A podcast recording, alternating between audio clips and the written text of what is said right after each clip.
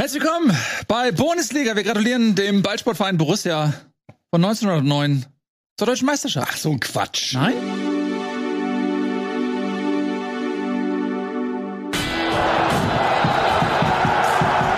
Wir wollten auch die Ersten sein, die das machen. Dann äh, verschieben wir das dann eben auf nächste Woche, denn sie müssen ja noch ihr Heimspiel gegen Mainz gewinnen. Stell dir, mal vor, stell dir mal vor, die werden es nicht. Jinxed. Gejinxt. Ja, das- dann für hast die du's jetzt gejinxt. Wir haben jetzt einen Schuldigen. Ja, Ich würd aber sagen, gut, alle- alle, die Bayern-Fans, aber ermöglicht. Ja, aber auf welcher Seite der Geschichte möchtest du stehen auf hier? der Siegerseite. Aber Einmal. Moment, Moment, Moment. Du bist ja, du bist ja quasi Bayern-Fan, ne? Ich hab mein, mein ganzes Leben Ultra. Ich erinnere mich da an Material, dass du hier in Bayern-Klamotte und nicht in BVB-Klamotte dich präsentierst. Ähm, ja, das äh, meinst du, als ich das Trikot geschenkt bekommen hatte? Ja. Ja, das war aber auch nett vom FC Bayern. Und ähm, da bin ich bis heute ähm, sehr dankbar und immer, wenn sich die Gelegenheit ergibt, für mich emotional daraus positive Energie zu schöpfen, mache ich das auch. In letzter Zeit muss ich aber sagen, kommt da nichts mehr, lieber FC Bayern. Was ist da Erst los? euch hier die Leute anlachen, also der mich, gleiche. Es ist nicht mehr mir, ist an mir. ähm, und kaum bin ich an Bord, äh, sinkt die äh, Fähre. Das ist nicht in Ordnung. Und deswegen Ja. äh, gebt euch mal mehr Mühe. Ähm, an dieser Stelle möchten wir recht herzliche Grüße an Tobias Escher, Fußballgott, raussenden, der heute leider aus. Kein Bock. Er hat keinen Bock. Sagen wir es, wie es ist. Nein, ihm geht's nicht so gut. Herzliche äh, Besserungswünsche und äh, nächste Woche ist Tobi hoffentlich dann wieder in. Ah, Wieso wechseln wir ständig? Die, das macht mich ganz nervös. Wir machen ständig zack, zack und jetzt gleich wieder. Zack, zack, zack, zack, zack, zack. Kameras meinst du? Das wechselt ja schneller als die Tabellenführung in der Fußball-Bundesliga und damit sind wir schon mitten im Thema. Jungs, Womit willst du anfangen? Heute Abstiegskampf oder? Nee, wir machen heute Titelkampf. Wir machen heute mal ähm, anders als in den letzten Wochen. Da haben wir immer unten angefangen, machen wir mal oben. Haben wir eine Agenda? Ja, Fu- Fußball-Bundesliga. Bundesliga, ja, Okay, im weitesten Sinne, aber wir ja. können Du, auch du merkst, du wirklich Kopf, sobald Tobias Escher nicht dieser da Tage. Du, sobald Tobias Escher nicht da ist, Ja. haben wir überhaupt gar keinen Plan von dem, was wir Nee, machen Tobi wollen, macht ne? ja auch immer die Tagesordnungspunkte, die wir dann auch äh, freundlicherweise meistens ignorieren. Ja, wo, wo sind die? Und da ist zum Beispiel heute sind überhaupt gar keine Tagesordnungspunkte Das eingetroffen, So wo kann, man ich, sagen nicht, muss, so kann ich okay, nicht arbeiten. was machen wir denn Das jetzt? ist jetzt, so kann ich nicht arbeiten. Ohne Tagesordnungspunkt geht hier nicht. ja, also das ist Ich bin Sohn einer Beamtin. Das heißt, wir müssen auch mal googeln, was eigentlich passiert ist am keine Wochenende. Tagesordnungspunkte, das ist einfach lächerlich. Aber egal, äh, wir machen uns unsere eigenen Tagesordnungspunkte und wir beginnen jetzt tatsächlich mal oben im Meisterschaftskampf. Das war ja ähm, an Dramaturgie nicht zu überbieten. Äh, es beginnt ja im Prinzip mit dem Samstagsspiel, als Rasenballsport Leipzig in der Münchner Allianz Arena den Königsmord beging und den Dauermeister mit 3 zu 1 vom Rasen fegte. Bevor wir gleich darüber sprechen, wie Dortmund auf diese Steilvorlage reagiert hat, lass uns mal damit anfangen, denn ohne dieses Spiel wäre ja das Dortmunder auch ganz anders zu bewerten. Also, die Bayern in, ähm, ja, in, Bestbesetzung gegen äh, Leipzig mit Schaum vom Mund, so würde man sie ja eigentlich erwarten. Ähm, sie haben jetzt ja erst diese Situation durch Dortmund ermöglicht bekommen, sozusagen, dass sie jetzt ähm, alles in eigener Hand haben und dann mit äh, zwei Siegen noch die Meisterschaft feiern können. Äh, ist auch gut aus Münchner Sicht gestartet. Sie haben, ähm, finde ich, so die ersten 20, 30 Minuten durchaus auch dominiert, sind dann ja auch in Führung gegangen durch äh, Nabri in der 25. Spielminute und dann in der zweiten Halbzeit ist irgendwas passiert. Also die Bayern waren nicht mehr die Bayern, wie man sie kannte, sondern das war eher so, wie man sie in letzter Zeit auch erlebt hat, dass irgendwann so ein bisschen die Energie fehlt, das Selbstverständnis fehlt, die Abläufe nicht mehr funktionieren, die wirken irgendwie schlapp. Und äh, Leipzig hat diese Schwäche ausgenutzt, hat sie gespürt und ähm, hat richtig Bock bekommen auf dieses Spiel, ist dann ähm, in der 65. Minute durch einen Konter nach einem Münchner Eckball, äh, wo sie innerhalb von, weiß ich nicht, 16 Sekunden vom eigenen Strafraum dann äh, zum Torerfolg gekommen sind durch Conny Leimer, der vermutlich ja nächstes Jahr in München spielt. Also auch das eine ganz interessante Geschichte, dass er eventuell jetzt seinem ko- kommenden Arbeitgeber den Meisterschaftstitel klaut. Ähm, und danach äh, ist im Prinzip nur noch Leipzig ähm, wirklich dran gewesen, das Spiel gewinnen zu wollen. So wirkte es zumindest. ähm, und zwei Foul-Elfmeter haben das dann auch für Leipzig ermöglicht. Nkunku verwandelt den ersten, äh, Soboslai den zweiten und damit sind wir beim Endergebnis. Hattet ihr das Gefühl, dann nach diesem Ausgleichstreffer, dass die Bayern sich dann nochmal aufbäumen und sagen, okay, come on, wir, wir äh, greifen jetzt zu, das ist unser Titel, oder habt ihr das Gefühl gehabt, wow, die wirken irgendwie schlapp? Ähm, ja, also auf jeden Fall. Ich meine, Thomas Tuchel war ja nach dem Spiel auch relativ ratlos und hatte keine Antworten. Deshalb ist natürlich dann jetzt auch ein bisschen vermessen, wenn man jetzt glaubt, hier die Antworten zu finden. Aber was du sagst, ist natürlich richtig, dass da auf jeden Fall Spritzigkeit und auch so Zugriff einfach ähm, gefehlt hat. Und ich äh, Meine Vermutung ist natürlich, dass das sind ja alles Nationalspieler, die auch äh, WM gespielt haben, dass einfach die Körner ausgehen. Das merkst du jetzt bei vielen Mannschaften, dass da so ähm, jetzt zum Ende hin mit der WM, die wir im, im, Winter hatten, das haben wir auch oft genug schon vor der WM diskutiert, dass man sehen wird, wie sich das auswirkt und dass das eine Chance sein kann. Das muss man natürlich sagen, dass die anderen Vereine ähm, auch viele Nationalspieler oder so haben. Aber ähm, zumindest mir fällt das auf, dass, dass so, Leute, so Spieler wie Musiala zum Beispiel komplett außer Form ist in der Rückrunde. Ne? Der hat ja eine überragende Hinrunde gespielt, dann kommt die WM und dann ist der nicht mehr wiederzuerkennen. Ähm, und dann gibt äh, das gleiche bei, bei auch einem Goretzka zum Beispiel, der auch keine gute Rückrunde spielt. Auch ein Kimmich spielt verhältnismäßig zwar immer noch gut, aber nicht mehr Weltklasse in der Rückrunde, wie man es von ihm kennt. Also da sind so viele ähm, Spieler momentan außer Form. Das kenne ich sonst nur von der Eintracht. Und dann sind wir wieder. Ähm, ähm dann ja. Den, nee. Wie kriegt mir Eintracht? Hey, wie Eintracht denn? So? Ja, und ähm, die Frage ist ja eher, warum einfach dann auch Leipzig so eine zweite Luft hatte. Also klar, man kann das erklären irgendwie, dass äh, Henrichs eingewechselt wurde, auf der rechten Seite dann ordentlich Alarm gemacht hat, so nochmal richtig frischen Schwung mitgebracht hat. Aber er ist jetzt auch kein Spieler, wo man sagt, oh mein Gott, jetzt würde, würde hier Benjamin Henrichs eingewechselt, jetzt, äh, jetzt zerfällt, zerfallen die Bayern. Also das alleine als Erklärung kann ja auch irgendwie nicht äh, herreichen. Ja, aber das finde ich gerade so spannend in diesem Jahr an Bayern München, dass das ja offensichtlich reicht. Nach dem Spiel Thomas Müller im Gespräch in dem einen Interview auch gesagt, dass Leipzig auf reagiert hat, auf die, das, wie Bayern München in der ersten Halbzeit gespielt hat, was ja normal ist in einer Halbzeit, aber dass Leipzig sich so auf einer, auf einer Augenhöhe mit Bayern München befindet und sei es das Selbstbewusstsein, sei es Kleinigkeiten, die den Ausschlag geben, dass sie damit Bayern München in, in, in Bedrängnis bringen. Und das ist das, was ich einfach auch nicht verstehen kann. Ich, das geht, wird mir nicht klar. Wenn, als ich das, als ich das 1-0 von Bayern München gegen Leipzig gesehen habe, ich gedacht, habe ich gedacht, machst einen Deckel drauf, das Ding ist heute durch. Mhm. Und Bayern München, die am 23. Spiel der deutscher Meister werden wollen, da, da, das, das gibt es in meiner Matrix nicht. Und auch nicht in den, nicht nur in den letzten zehn Jahren, eigentlich auch in den letzten 30, 40 Jahren, keine Ahnung. Die, wenn Bayern München am 33. Spieltag oben dran ist, gewinnen die so ein Spiel. Und da scheint es ja an irgendetwas zu haken, was wir alle, glaube ich, keiner von uns irgendwie erklären kann. Wenn sogar der Trainer sagt, im Training sind sie top. Wo auf dem Platz hören sie einfach mal auf. Wenn Thomas Müller, der da seit zehn Jahren einen Titel nach dem anderen gewinnt, erzählt, ich kann nicht erklären, warum diese Mannschaft auf einmal aufhört, Fußball zu spielen. Aber sie hört auf, auf Fußball zu spielen. Vielleicht ist es aber auch, und das ist das, weil du guckst es ja von beiden Winkeln, vielleicht ist es aber auch, dass die Mannschaften immer selbstbewusster werden, wenn sie da hingehen. Dann das finde ich an Leipzig ziemlich krass. Die haben auf mich die ganze Zeit den Eindruck gemacht, als ob die schon wissen, was sie hier machen. Und das Ding, das, das holen wir uns schon noch. Keine Sorge. Mhm. Obwohl es am Anfang nicht danach aussieht. Und dann machen sie es natürlich durch zwei Elfer. Ich glaube, so viele Elfer wie hier diese Saison hat Bayern München auch noch nie gekriegt, aber das ist das andere Thema. Aber trotzdem, dann holen sie es mit Selbstbewusstsein und Souveränität. Das fand ich schon beeindruckend. Absolut. Das äh, denke ich auch. Du hast sicherlich auch einen Punkt, wenn man man sieht, wie die Bayern in den letzten Wochen aufgetreten sind, dann fahren die Gegner da anders hin. Ne? Ja. Also früher ist man in die Allianz Arena gefahren und hat gesagt, so, okay, hoff, hoffentlich kriegen wir nicht die Hucke voll.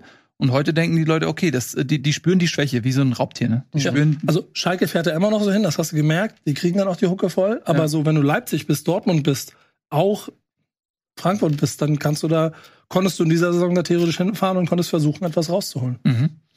Ähm, ja, so sieht das aus. Ähm, man muss sagen, dass bei den Bayern diese Saison sowieso ganz seltsam verläuft. Also wir haben die Weltmeisterschaft, die für viele Nationalspieler sehr, glaube ich, emotional einfach total schwierig war. Zum einen, weil diese ganze Debatte um Katar, ähm, wir haben ja auch selber drüber gesprochen, das äh, war ja dann doch schon ein ziemliches Paket, was sie dann ähm, mit rübergenommen haben zur WM. Dann dieses Ausscheiden in der Vorrunde. Ich glaube, dass das schon mal emotional sehr erschöpfend gewesen sein muss für viele Nationalspieler.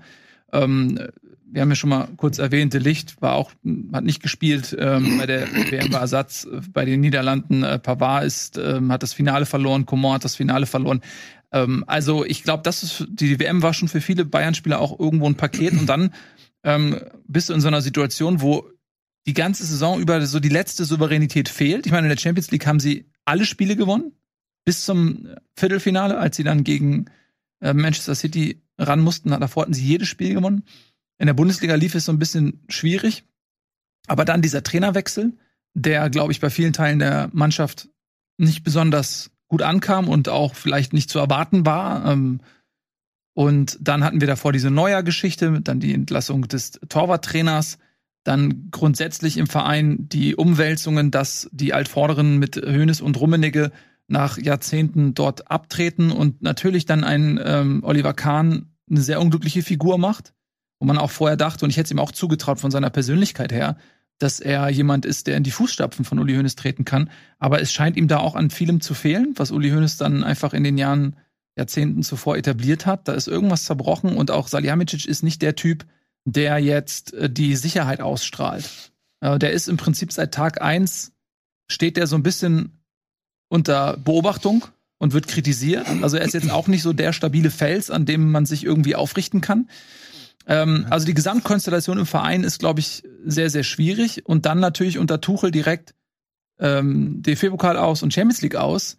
Und das hat vielleicht dann noch mal so das Letzte gegeben. Es ist, also ich glaube auch, es ist auf jeden Fall die Summe, es, oder eine Summe aus verschiedenen Sachen. Es ist nicht nur so eine Sache, das ist ja meistens so. Und ich glaube halt auch, dass, ähm, also was ich zumindest, also ich aus der Distanz, das ist natürlich immer mit Vorsicht zu genießen, aber aus der Distanz ist so ein bisschen dieses Don't fix what's not broken. Also die haben einfach einen Trainer rausgeschmissen, der in drei Wettbewerben war. Vielleicht gab es da ein bisschen Stress innerhalb der Kabine, weil bei Bayern immer irgendwelche Superstars auf der Bank sitzen, die dann unzufrieden sind oder so. Aber generell, das waren ja alle überrascht. Die Journalisten, die Spieler, eigentlich alle auf der Welt waren überrascht, dass, dass es da zur Trennung kommt. Und ähm, ich habe schon so das Gefühl, das sind ja alles, also ich, ich klingt jetzt bescheuert, aber du hast auch im Verein gespielt, hast du immer im Verein gespielt. Ich habe im äh, Basketball im Verein gespielt. Und wenn du einen Trainer hast, und ich stelle mir das dann einfach so vor, auch wenn man das nicht eins zu eins auf die Weltklasse der Bayern übertragen, ist mir sehr wohl klar. Aber wenn du einen Trainer hast und du magst den, am nächsten Tag erfährst du, der ist gefeuert worden und es kommt ein anderer Trainer. Und das ist erstmal für dich als, als Spieler wäre das ja komisch. Vielleicht hast du dich gut gefühlt bei dem, vielleicht hast du ein gutes Verhältnis mit dem, der hat dich gefördert, du hast, das hat dir gefallen oder so. Also es gibt ja nicht nur diese, es heißt immer, der hat die Kabine verloren oder so. Es gibt aber ja nicht immer nur die Spieler, äh, mit denen der Trainer nicht kann, sondern es gibt ja auch ganz viele Spieler, mit denen der Trainer kann, die zum Trainer stehen und so wie man dann auch die Interviews von Kimmich und Goretzka äh, gedeutet hat nach dieser äh, Trainerentlassung, ähm, ist denen das auch nahegegangen, dass, dass der Nagelsmann weggeht. Nicht nur vielleicht, weil sie den auch mochten oder mit dem gut gearbeitet haben, sondern auch, was bedeutet das für uns als Verein, wenn so ein Trainer nach einer Niederlage gegen Man City, was ja vollkommen in Ordnung ist, weil Man City einfach krass ist. Äh, da war aber Tuchel schon Trainer gegen ja? Manchester City. Gegen Man City ja, war ja. schon Tuchel? Okay. Ja, aber okay, dann haben sie Angst gehabt, dass sie auf jeden Fall gegen Man City verlieren mit Nagelsmann. Nagelsmann ist eigentlich mit einer recht guten Bilanz. Ja, also es gab, es gab ja nicht wirklich schon, also vielleicht waren die Bayern nicht so souverän, wie sie es gerne gehabt hätten. Ja, aber ansonsten gab es, es gab ja de facto nicht wirklich einen Grund, jetzt einen Trainerwechsel zu machen, so in, der, in dieser Abruptheit, in dieser Geschwindigkeit. Und dann hinterfragst du vielleicht auch als Spieler alles Mögliche. Also, ist es noch mein Verein, in dem ich gerne spiele? Ist es noch das Umfeld, in dem ich mich gerne bewege, wo auch auf mich als Spieler irgendwie rücks? Also, keine Ahnung. Ich kann es mir nur vorstellen, dass dieser, ist natürlich hätte, hätte Fahrradkette, aber wenn Nagelsmann geblieben wäre, ich kann mir fast nicht vorstellen, dass die aus allen drei, drei Wettbewerben rausgeflogen wären. Ähm, ist jetzt müßig, darüber zu diskutieren, aber dieser Trainerwechsel hat mehr kaputt gemacht, als ähm, dass er geholfen hat. Das ist eigentlich das, was ich sagen würde. Wo man ehrlicherweise zudem, und das, das sage ich auch, das ist ja auch kein Geheimnis eigentlich auch da draußen, was man seit Wochen sieht, dass das Problem ganz woanders steckt noch. Und dass es eben diese Verantwortlichen auf der Tribüne sind, die ähm, diese Entscheidung getroffen haben und offensichtlich damit so viel Unruhe in einen Verein und eine Mannschaft reingebracht haben, wie es das seit zehn Jahren bei Bayern München nicht mehr gegeben hat.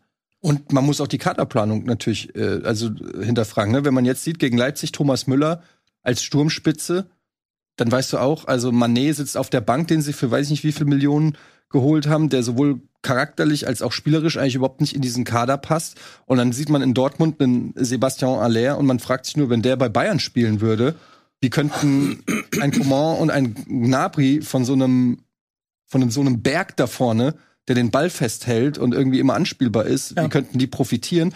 Und dann merkst du halt auch, auch das geht auch in Richtung Salihamidzic und auch natürlich Kahn, dass diese Kaderplanung ähm, auch nicht ideal ist. Stattdessen holt man dann, wie heißt der, Blind, ja, hast irgendwie, du hast irgendwie sechs Außenverteidiger irgendwie auf der Bank mittlerweile sitzen, aber keinen richtig krassen.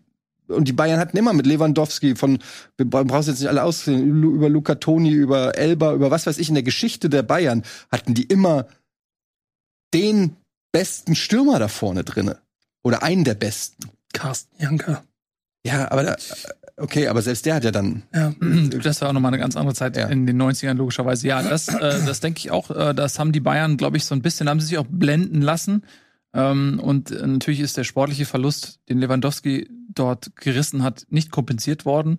Ähm, Also das man wussten sie ja lang genug. Das wussten sie und das war eine Fehleinschätzung. Man sieht es ja auch an Manchester City. Ja, da eine Mannschaft, sich, die wie eine Maschine ist. da muss man Ähm, sich und da auch- ist sofort und da, da ist dann ein Erling Haaland ähm, jetzt das Puzzleteil, was äh, die ganze Liga irgendwie auseinander schießt und ähm, schon was ich fünf Spieltage vor Schluss den Torjägerrekord eingestellt hat, äh, gebrochen hat von Alan Shearer meine ich. Also das ähm, war offensichtlich eine Fehleinschätzung.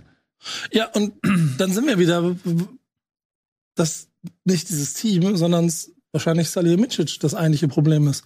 Und oder ein Kahn, der in seiner Position nicht die entscheidenden ähm, Schritte vorgenommen hat, um Dinge zu verhindern, zu beeinflussen, in die richtige Richtung zu schieben. Dass Bayern München jetzt zu diesem Zeitpunkt auf einmal wieder einen Uli Hoeneß hat, der auf dem Platz rumläuft und jetzt über die das Für und Wider des Vereins in der Zukunft entscheiden wird, was ja offenkundig der Fall zu sein scheint.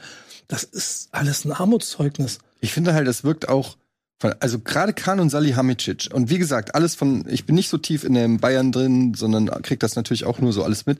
Aber für mich wirkt es immer so, als ob die so Sachen machen, die gut klingen.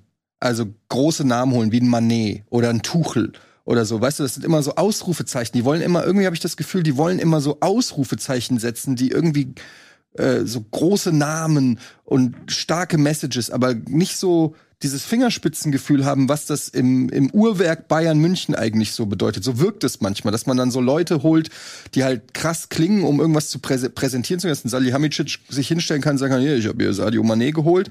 Ja, aber vielleicht hättest du einen Polter holen müssen aus Bochum und, und wärst Meister. So ungefähr. Klingt jetzt ein bisschen übertrieben, ne? Aber so, so wirkt es manchmal auf mich. Ähm, und das ultimativ bedeutet das für mich, dass sie so ein bisschen unsicher sind und das kaschieren müssen, so durch große Transfers oder Namen oder äh, Aktionen. So Und- und, wirkt es so ein bisschen. Und Fakt ist, sie haben jetzt an diesem Spieltag die deutsche Meisterschaft so zumindest aus der Hand gegeben, um es selber zu werden. Das heißt, wenn es glatt läuft, holt Dortmund am nächsten Spieltag die deutsche Meisterschaft. Selbst wenn die es nicht schaffen und Bayern München deutscher Meister wird, muss ja trotzdem sich und wird, glaube ich, sich grundlegend alles in diesem Verein ändern müssen. Also wenn Und das, ja, Entschuldigung, nur letzter Satz. Und ich glaube, das wird aber so schwer, äh, das auch tatsächlich umzusetzen. Mhm. Also, was machst du? Schmeißt du Sportdirektor und Vorstand oder was, was sind, was sind Kahn und, und Selim, schmeißt du die beiden Also raus? Kahn ist hundertprozentig weg. Ich, also Obwohl ich der Meinung bin, dass Salihamidzic eindeutig viel mehr von den Entscheidungen getroffen hat, die diesem Verein geschadet haben in den letzten zwölf, zwölf Monaten. Ähm, und dann sind wir beim Kader. So, tauschst du da zehn Leute aus und holst hier sechs neue? Naja, also Kannst du meine, dir das du musst nicht auch Bayern München, kannst du das leisten? Boah, du musst nicht zehn Leute austauschen in diesem Kader, glaube ich. Also ich glaube schon, dass bei Bayern auch ein bisschen was fehlt. Also die, du, du hast da keinen klassischen Sechser, ne? also so einen wirklich, ähm, der arbeitet und wegmacht. Ähm, du hast Goretzka und Kimmich, die das beide nicht sind, die beide eher diesen Offensivdrang haben. Ein Goretzka, der äh, gerne in den Strafraum reingeht, ein Kimmich, der alles Mögliche macht, ähm, einfach ein bisschen offensiver ist. Ja, also da, da ist, glaube ich, auf dieser Position haben sie ein bisschen was versäumt. Natürlich Mittelstürmerposition auch, ähm, ganz klar. Aber ähm, ja, das ist in, in erster Linie natürlich erstmal Salihamidzic anzukreiden, aber ich glaube auch, dass eben, dass man sehr unzufrieden ist, auch mit der Außendarstellung, äh, die Oliver Kahn abgibt, auch so in seinen Interviews, in seinen Statements, wie er den Verein repräsentiert, wie das nach innen wirkt, äh, ist für mich sehr schwer zu beurteilen, weil mir der Einblick fehlt. Aber nach dem, was man so mitbekommt, äh, wirkt er nicht sehr souverän. Ich glaube, Mhm. ich glaube auch, dass Oliver Kahn das unterschätzt hat ähm, und sich nicht genug Gedanken gemacht hat, wie er den Verein repräsentiert und wie er vielleicht auch an sich und seiner Außendarstellung ein bisschen arbeiten muss. Ich glaube, er ist da einfach hingegangen, ja, ich bin Oliver Kahn, ich mache einfach mein Ding und das wird schon laufen. Und ich glaube, da hat er es ein bisschen einfach auf die leichte Schulter genommen. Das ist einfach meine Ferndiagnose, die kann natürlich auch Quatsch sein. Aber ähm, ich rede einfach. So, ähm, Ja.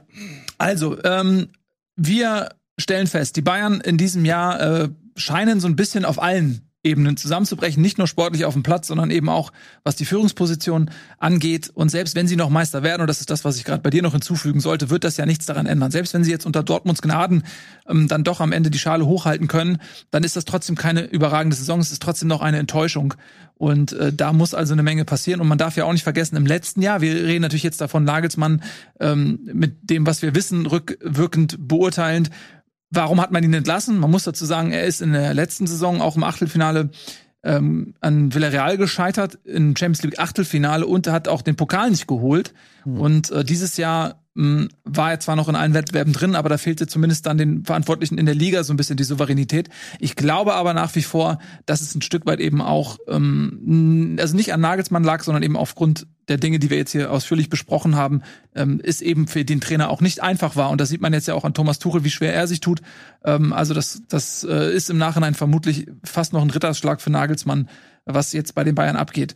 Also, ähm, sie haben wieder einmal eine Einladung verpasst. Das ist jetzt nicht das erste Mal, dass die Bayern dann ähm, nochmal eine zweite Chance bekommen haben, ähm, als Tabellenführer in den letzten Spieltag zu gehen und auch den haben sie jetzt, also diese Chance haben sie jetzt nicht wahrgenommen. Man muss aber auch, wir reden jetzt sehr viel über Bayern, noch einmal ganz kurz sagen, Leipzig hat auch ein sehr gutes Spiel gemacht und es ist auch kein Selbstverständnis, dass du dann so eine Mannschaft einfach aus dem Stadion fiedelst. Da muss man vielleicht auch die Anspruchshaltung so ein bisschen an, an die bayerische Mannschaft ein bisschen senken, weil Leipzig ist auch eine gute Mannschaft und die haben ein sehr gutes Spiel gemacht. Muss man ja, denen auch mal sagen. Am Anfang ein bisschen zu vorsichtig, dann ja. sich auf den Gegner eingestellt und wie du es halt machst, das dann umgesetzt und dann ja gut, zwei Elfer und ein Konter, aber die Chancen genutzt, um ein Spiel zu gewinnen. Und ähm, ja. das dann mit einer gewissen Selbstverständlichkeit. Man muss einfach sagen, dass äh, Christopher Kunku einfach ein unfassbarer Unterschiedsspieler ist und Leipzig mit Nkunku und ohne ist einfach zwei unterschiedliche Welten. Das ist einfach krass und ich hoffe, dass er sich noch für zwei Wochen verletzt.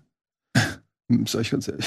Ja, also Leipzig in Topform ist natürlich grundsätzlich mal ähm, für Frankfurt schwierig im Pokalfinale, aber es ist nur ein Spiel. Gegen die Bayern hat es auch geklappt. Und äh, Guardiol zum Beispiel fehlt. Das ist der wichtigste Innenverteidiger hinten drin bei Leipzig. Äh, Im Finale fehlt der gesperrt. Also, äh, aber lass, da kommen wir auch noch mal zu, zu einem späteren Zeitpunkt. Gut, habe ich die Tabelle schon mal eingeblendet? Ich bin mir nicht mehr sicher. Können wir sie einmal ganz kurz zeigen, dass wir ähm, das bayerische Elend aus äh, bayerischer Sicht ja einmal abbilden dazu können? sagen, ein Unentschieden für Dortmund reicht nicht. Ne? Weil man muss, wenn wir davon ausgehen, dass gewinnt. die Bayern gewinnen, gehe ich jetzt einfach mal von aus, dass die gewinnen. Also in ja. Köln, ne? Ja, ja, ich, gut, ich, aber einfach ja, für, die, so, für die Story. Ja, ich habe ich hab die Köln-Fans in Bremen im Stadion erlebt und die haben einfach das, die Hälfte des Spiels damit beschäftigt zu erzählen, dass man den Bayern und die Leser, Lederhosen aussieht und deutscher Meister wird nur der BVB. Ja, klar. Die haben also, sich schon da, was, dass die, die Fans, Fans das nicht wollen, vorgenommen ist, ist, ist Spiel. Aber gehen wir mal davon aus, die Bayern gewinnen, dann würde ein Unentschieden aufgrund des Torverhältnisses eben für den BVB nicht äh, reichen. Am Ende des Tages muss man sagen, der BVB muss seine Hausaufgaben einfach machen und ehrlich gesagt fehlt mir die Fantasie, ähm, ich habe ich hab ja selber gesagt, ich wette 100 Euro, dass der BVB es noch verkackt. Ähm, aber damit war natürlich das Spiel jetzt gegen Augsburg gemeint, weil ich mir fast nicht vorstellen kann, dass der äh, BVB sich zu Hause diese Meisterschaft noch äh, nehmen lässt. Das wäre einfach äh, zu geil für die Fans, für den Verein, für alle Spieler, Terzic. Das ehrlich gesagt sind das auch Bilder, die ich jetzt auch sehen will. So, ähm, also das, äh, das müssen die jetzt einfach machen. Sonst wäre ich als Nicht-BVB-Fan, noch nicht mal Sympathisant, wäre ich richtig pisst, wenn die das nicht machen. Also. Terzic macht das aber auch sehr gut in all seinen, in all seinen Interview-Statements, die er gerade so gibt. Der baut so eine herrliche Emotionalität auf, so, dass sie die Spieler alle noch ihre Millionen danach wieder ausgeben können. Aber jetzt geht's um mhm. die Sache und so, dieses Verwochen, woran ich mich auch schon seitdem immer wieder festhalte mit, äh, es gibt ein paar bei uns, die haben nur einmal in ihrem Leben die Möglichkeit, deutscher Meister zu werden und so. Also wenn der so in der Kabine dieser Truppe erzählt, wie sie jetzt dieses Jahr eine Meisterschaft holen könnten und das seit Wochen macht, dann verstehst du auch, warum sie die Spiele gewinnen und wie sie es machen können. stell dir einfach mal vor, diese Story für Sebastian Aller, wie geil das einfach ist, der die erste Hälfte komplett mit Krebs ausfällt und in der zweiten Hälfte einfach auch mit der wichtigste Spieler ist, dieses ganze Team noch mal mitzieht und dann noch mhm. eventuell die Meisterschale hochhalten wird. Also allein für, für ihn äh, wünsche ich dem BVD Meisterschaft. Definitiv. Und damit sind wir wunderbar schon äh, rüber gewandert ähm, zu Borussia Dortmund, den Tabellenführer, die tatsächlich ihre Hausaufgaben gemacht haben. Äh, zu Hause, äh, auswärts in Augsburg 13-0 gewonnen ähm, gegen Augsburger, die sich keinesfalls haben abschießen lassen, so wie vielleicht das Ergebnis jetzt erstmal klingt, sondern die haben sich ziemlich gewehrt. Äh, für die geht's ja auch noch um den Klassenhalt, denn Augsburg kann durchaus noch zumindest mal auf den Relegationsplatz abrutschen, wenn sie jetzt das letzte Spiel verlieren, gleichzeitig Bochum Schalke, Stuttgart irgendwie gewinnen, ähm, dann wird's auf jeden Fall für Augsburg ähm, nochmal interessant werden zum Saisonende. Dann wartet eventuell der HSV eine Relegation. Ähm, aber das Spiel hat äh, einen kleinen Bruch gehabt, glaube ich, mit der roten Karte äh, gegen Udokai, äh, wurde als Notbremse gewertet. Äh, Malen kam so ein bisschen halb links auf Richtung Tor, wurde dann gehalten. Da waren zwar zwei Augsburger an ihm zugange, aber er wäre vermutlich mit seinem Tempo auch durch gewesen, wäre dann leicht quer aufs Tor zugelaufen und hätte eine große Torchance gehabt. Deswegen ist, glaube ich, die rote Karte durchaus vertretbar. Und ab dem Zeitpunkt war natürlich Augsburg eher mal bemüht, hinten die Schotten dicht zu machen und hat sich noch mehr als zuvor auch hinten reingestellt, sodass Dortmund dann ähm, auch erstmal einige Zeit lang bemüht war, den Gegner müde zu spielen bis dann irgendwann auch über Außen und nicht mehr alle Lücken zugelaufen werden konnten und dann folgerichtig die Chancen dann auch kamen. Es gab schon zwei Lattentreffer.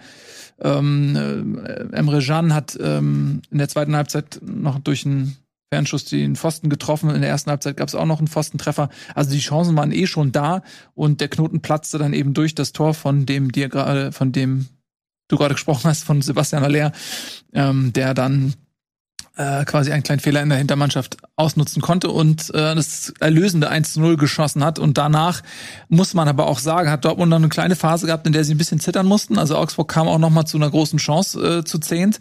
Und ich glaube, mit dem 2-0 spätestens, ähm, was dann übrigens auch sehr spät im Spiel erst kam, äh, es war irgendwann in der 82. oder 81. irgendwie so, da war dann, glaube ich, erst so ein bisschen die Erleichterung auch spürbar, weil zuvor wusste man auch, wow, wenn wir das jetzt wie gegen Stuttgart, und ich glaube, da kam auch ein Stück weit der Kopf dann wieder rein, wenn wir das jetzt wie gegen Stuttgart, gegen zehn Mann, gegen den Abstiegskandidaten nochmal wieder aus der Hand geben, da können wir uns nicht mehr blicken lassen irgendwo in Dortmund. Ähm, und mit dem 2-0 war das dann klar. Und da muss man aber auch sagen, das war, ähm, auch wenn es jetzt am Ende dann ein bisschen Geduld brauchte, das war ein Auftritt einer Mannschaft, die weiß, worum es geht und die zugreifen will und die nicht vor Angst gelähmt ist, sondern die die Bock hat zu gewinnen und weniger Angst hat zu verlieren. Ja, also ich muss sagen, es war trotzdem bis zum Schluss eigentlich sehr, sehr spannend bis zu diesem 2-0 eigentlich, ähm, weil, ja, wie du es gesagt hast, man wusste ja, dass ein Unentschieden reicht äh, nicht für Dortmund und gleichzeitig ein Unentschieden wäre für Augsburg enorm wichtig gewesen im Abstiegskampf. Mhm. Also äh, Augsburg muss man auch trotz allem trotzdem jetzt etwas auch zu hohen Ergebnis, wie sich das anhört, muss man Respekt zollen, weil die bis zum Schluss, ähm, da hatten die auch noch Chancen. Also das war, äh, hab das Spiel gesehen, habe wirklich nur gedacht, ey, das gibt's doch nicht. Mach doch mal den Deckel jetzt drauf. Ähm, weil man denkt natürlich ja, okay, die spielen jetzt äh, 60 Minuten oder wie lang in Überzahl und Dortmund hatte unfassbar viele Chancen, mhm. bevor sie den Deckel drauf gemacht hat. Also auch oft so ähm, schlecht abgeschlossen am 16er und du denkst dir einfach nochmal rüberschießen. Wenn wir FIFA gespielt hätten, hätten wir oft gesagt, äh, das gibt's doch nicht, das ist Momentum oder keine Ahnung. Also die hätten schon viel früher den Deckel drauf gemacht. Und das sind dann oft so Spiele, wo man denkt, das rächt sich nach hinten. Und dann kam natürlich dieses erlösende ähm, 2 zu 0 auch von Sebastian Aller, der zwei Tore geschossen hat. Und ähm, da war dann so ein bisschen diese Erleichterung ähm, aus Sicht äh, von Dortmund. Aber es war äh, also ich gebe dir recht, so von der von der Mentalität, von der äh, sorry Tobi, aber so von der von dem was die Körperhaltung und, und Körpersprache so von Dortmund war, hat man gemerkt, dass die 100% geben, sich reinwerfen und so. Aber du hast auch ein bisschen Unsicherheit dann gemerkt, mhm. so ähm, Angst, einen Fehler zu machen und diese Unbekümmertheit hat dann so ein bisschen gefehlt. Aber es ist am Ende ist es gut gegangen und für Augsburg Gut, wir kommen gleich noch auf, auf, die, äh, auf den ähm, Abstiegskampf. Für Augsburg war das auch ähm, ehrlich gesagt richtig scheiße. Mhm. Ähm, weil ähm, die müssen jetzt auf jeden Fall mindestens einen Punkt holen am letzten Spieltag. Oder hoffen, dass die Konkurrenz oder nicht genau. siegt. Ne? Also äh, unentschieden von Stuttgart, Bochum, Schalke würde auch für Augsburg schon reichen, aber ähm, wenn dann äh, gut, Schalke ist aufgrund des Torverhältnisses ähm, nicht mehr in Reichweite ja. des FCAs, aber wenn Bochum und Stuttgart beide ihre Spiele gewinnen, ähm, sind sie bei 35 und wenn dann Augsburg ähm, verliert, dann spielen sie Relegation. So, also der direkte Abstieg ist nicht mehr möglich für Augsburg, aber die Relegation ist durchaus noch ein, ein realistisches Szenario. Ähm, Für dich als HSV-Fan wäre das, ähm, wär das in, im Bereich des Wünschenswerten? Augsburg? Ja? Nee. Also ich, das ist halt so schwierig, weil du, du bist relativ schnell, wird man dann so als ähm, hochnäsig abgestempelt. Ähm, deswegen sage ich erstmal grundsätzlich, jeder Verein, der in der Relegation, egal gegen HSV oder Heidenheim spielt, ist Favorit. Jeder Bundesligist, egal ob Augsburg, Stuttgart, Bochum, Schalke, der Relegation spielt, ist Favorit, egal gegen wen, welchen Zweitligisten. Und deswegen ist nur die Frage, okay, gegen wen sehe ich am wenigsten keine Chance? Mhm. Das mal vorausgeschickt. Das ist nicht despektierlich gemeint gegen den Verein, den ich jetzt rauspicke. Ähm, und ich glaube, dass Bochum momentan die Mannschaft ist, wo ich am ehesten sagen würde, da hat der HSV vielleicht eine Chance, weil ähm, Stuttgart ist zu krass. Das würde nichts werden, allein mit den schnellen Außen und so weiter. Das kannst du voll vergessen. Ähm, Augsburg ist eigentlich von der Qualität her, von der Grundqualität einfach zu gut. Ähm, und Schalke ist momentan die haben zwar auch nicht die Überqualität, aber die sind einfach, haben diesen, dieses Kämpferherz gerade und die haben so Lunte gerochen und so Bock, dass ich ein bisschen, ähm, ja, meine Einschätzung eher vielleicht am ehesten gegen Bochum eine Chance, aber das ist wie gesagt, trotzdem wäre Bochum Favorit. So, aber lass uns nicht ähm, davon abkommen, wo wir gerade noch sind. Wir können gerne darüber später noch ein bisschen sprechen, was Abstiegskampf, Relegation und so weiter angeht. Äh, wir sind aber noch nicht ganz fertig, finde ich, was jetzt Dortmund und Augsburg angeht. Also Augsburg haben wir schon gesagt, haben sich tapfer gewehrt, waren natürlich nach der roten Karte nur noch auf Schadensbegrenzung aus und wollten das Unentschieden in irgendeiner Form halten. Äh, Das hat in dem Fall nicht geklappt, äh, so dass sie noch zittern müssen. Und Dortmund hat jetzt am letzten Spieltag Mainz 05 zu Gast. Und was wir glauben, was in diesem Spiel passieren wird, das verraten wir euch nach einer klitzekleinen Unterbrechung.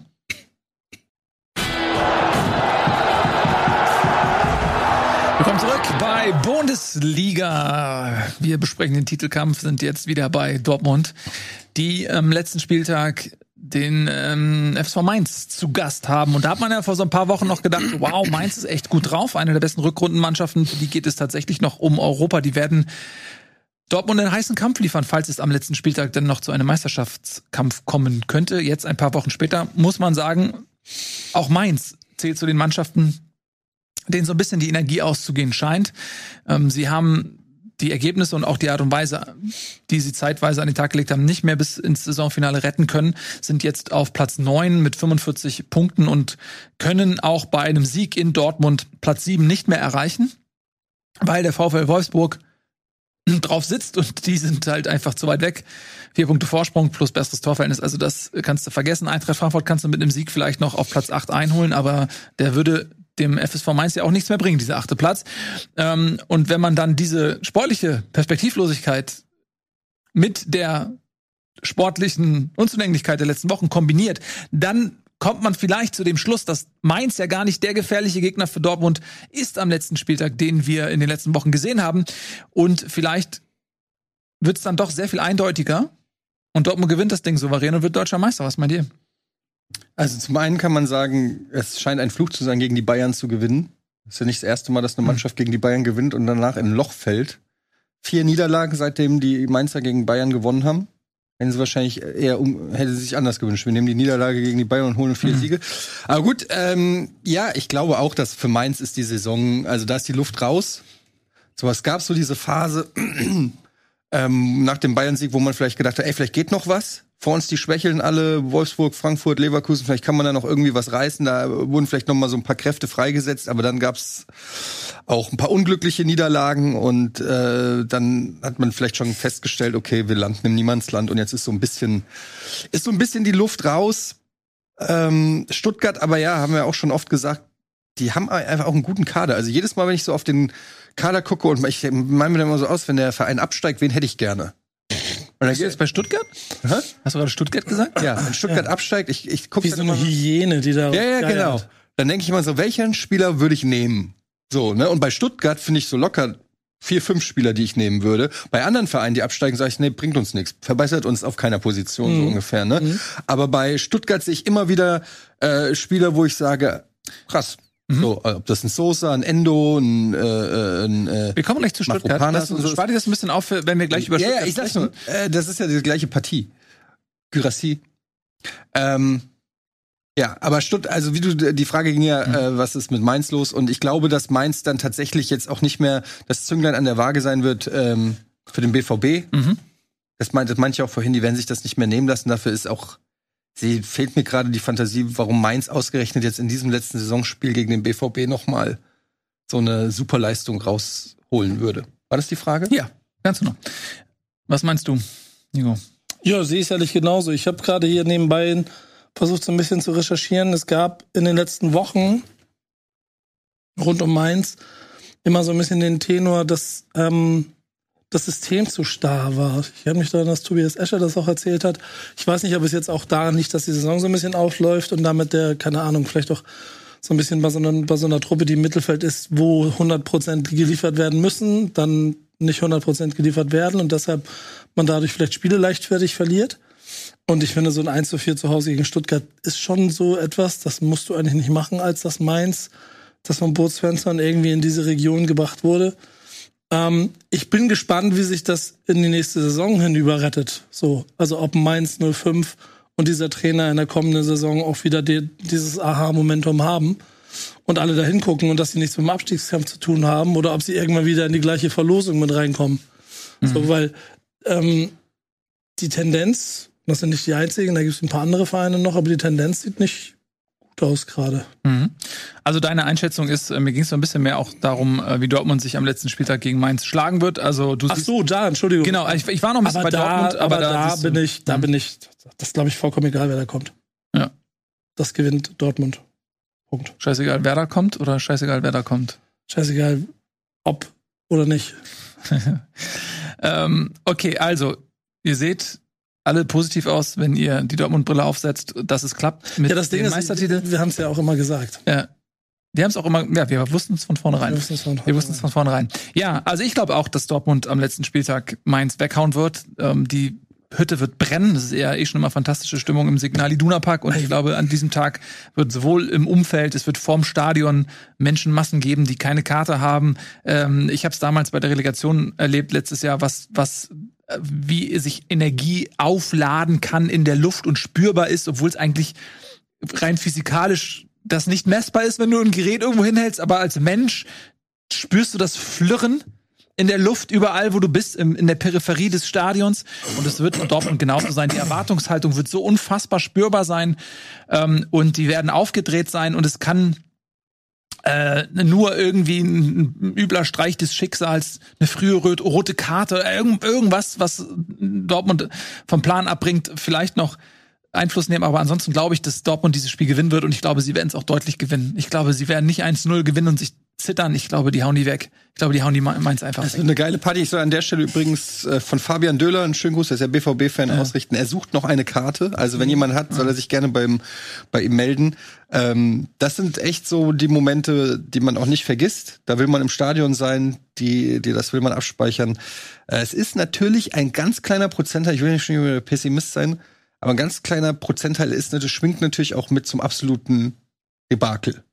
Ne? Absolut. Also es steht aus irgendeinem Grund 0-0 oder 1-1 und die vor. Bayern gewinnen und dann hast du da äh, 80.000 im Stadion in Tränen. Also ich glaub's nicht und ich wünsch's auch nicht. Äh, das könnt ihr mir glauben, mein Bayern-Hass ist viel zu groß dafür.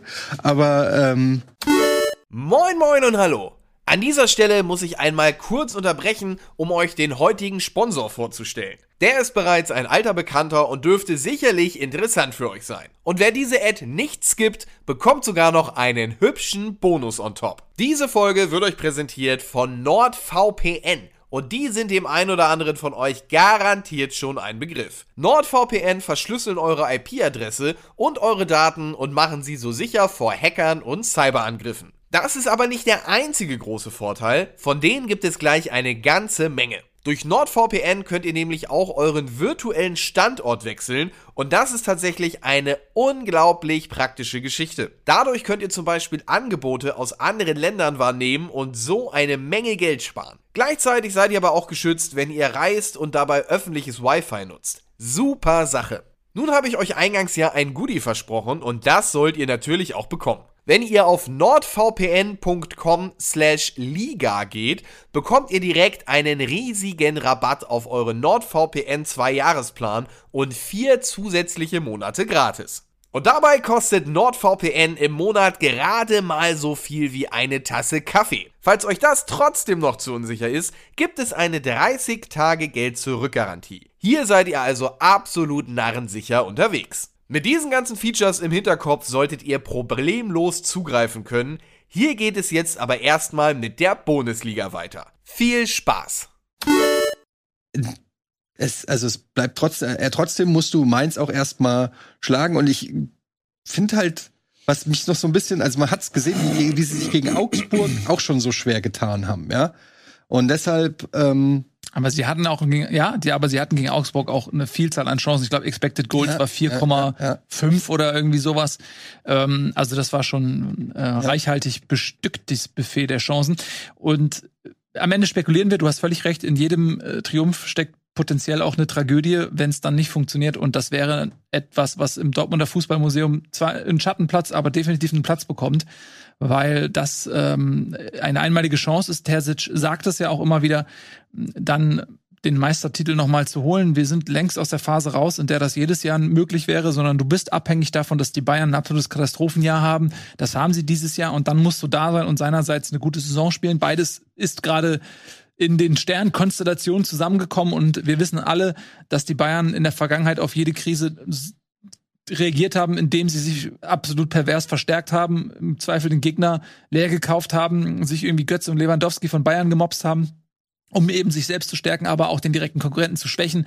Und wenn das immer noch die Bayern sind, die wir kennengelernt haben in den letzten Jahrzehnten, dann werden die darauf reagieren und dafür sorgen, dass das jetzt in den nächsten zehn Jahren nicht normal vorkommt. Also bin ich mit Terzic, was die Einmaligkeit der Chance ge- angeht, Meister zu werden.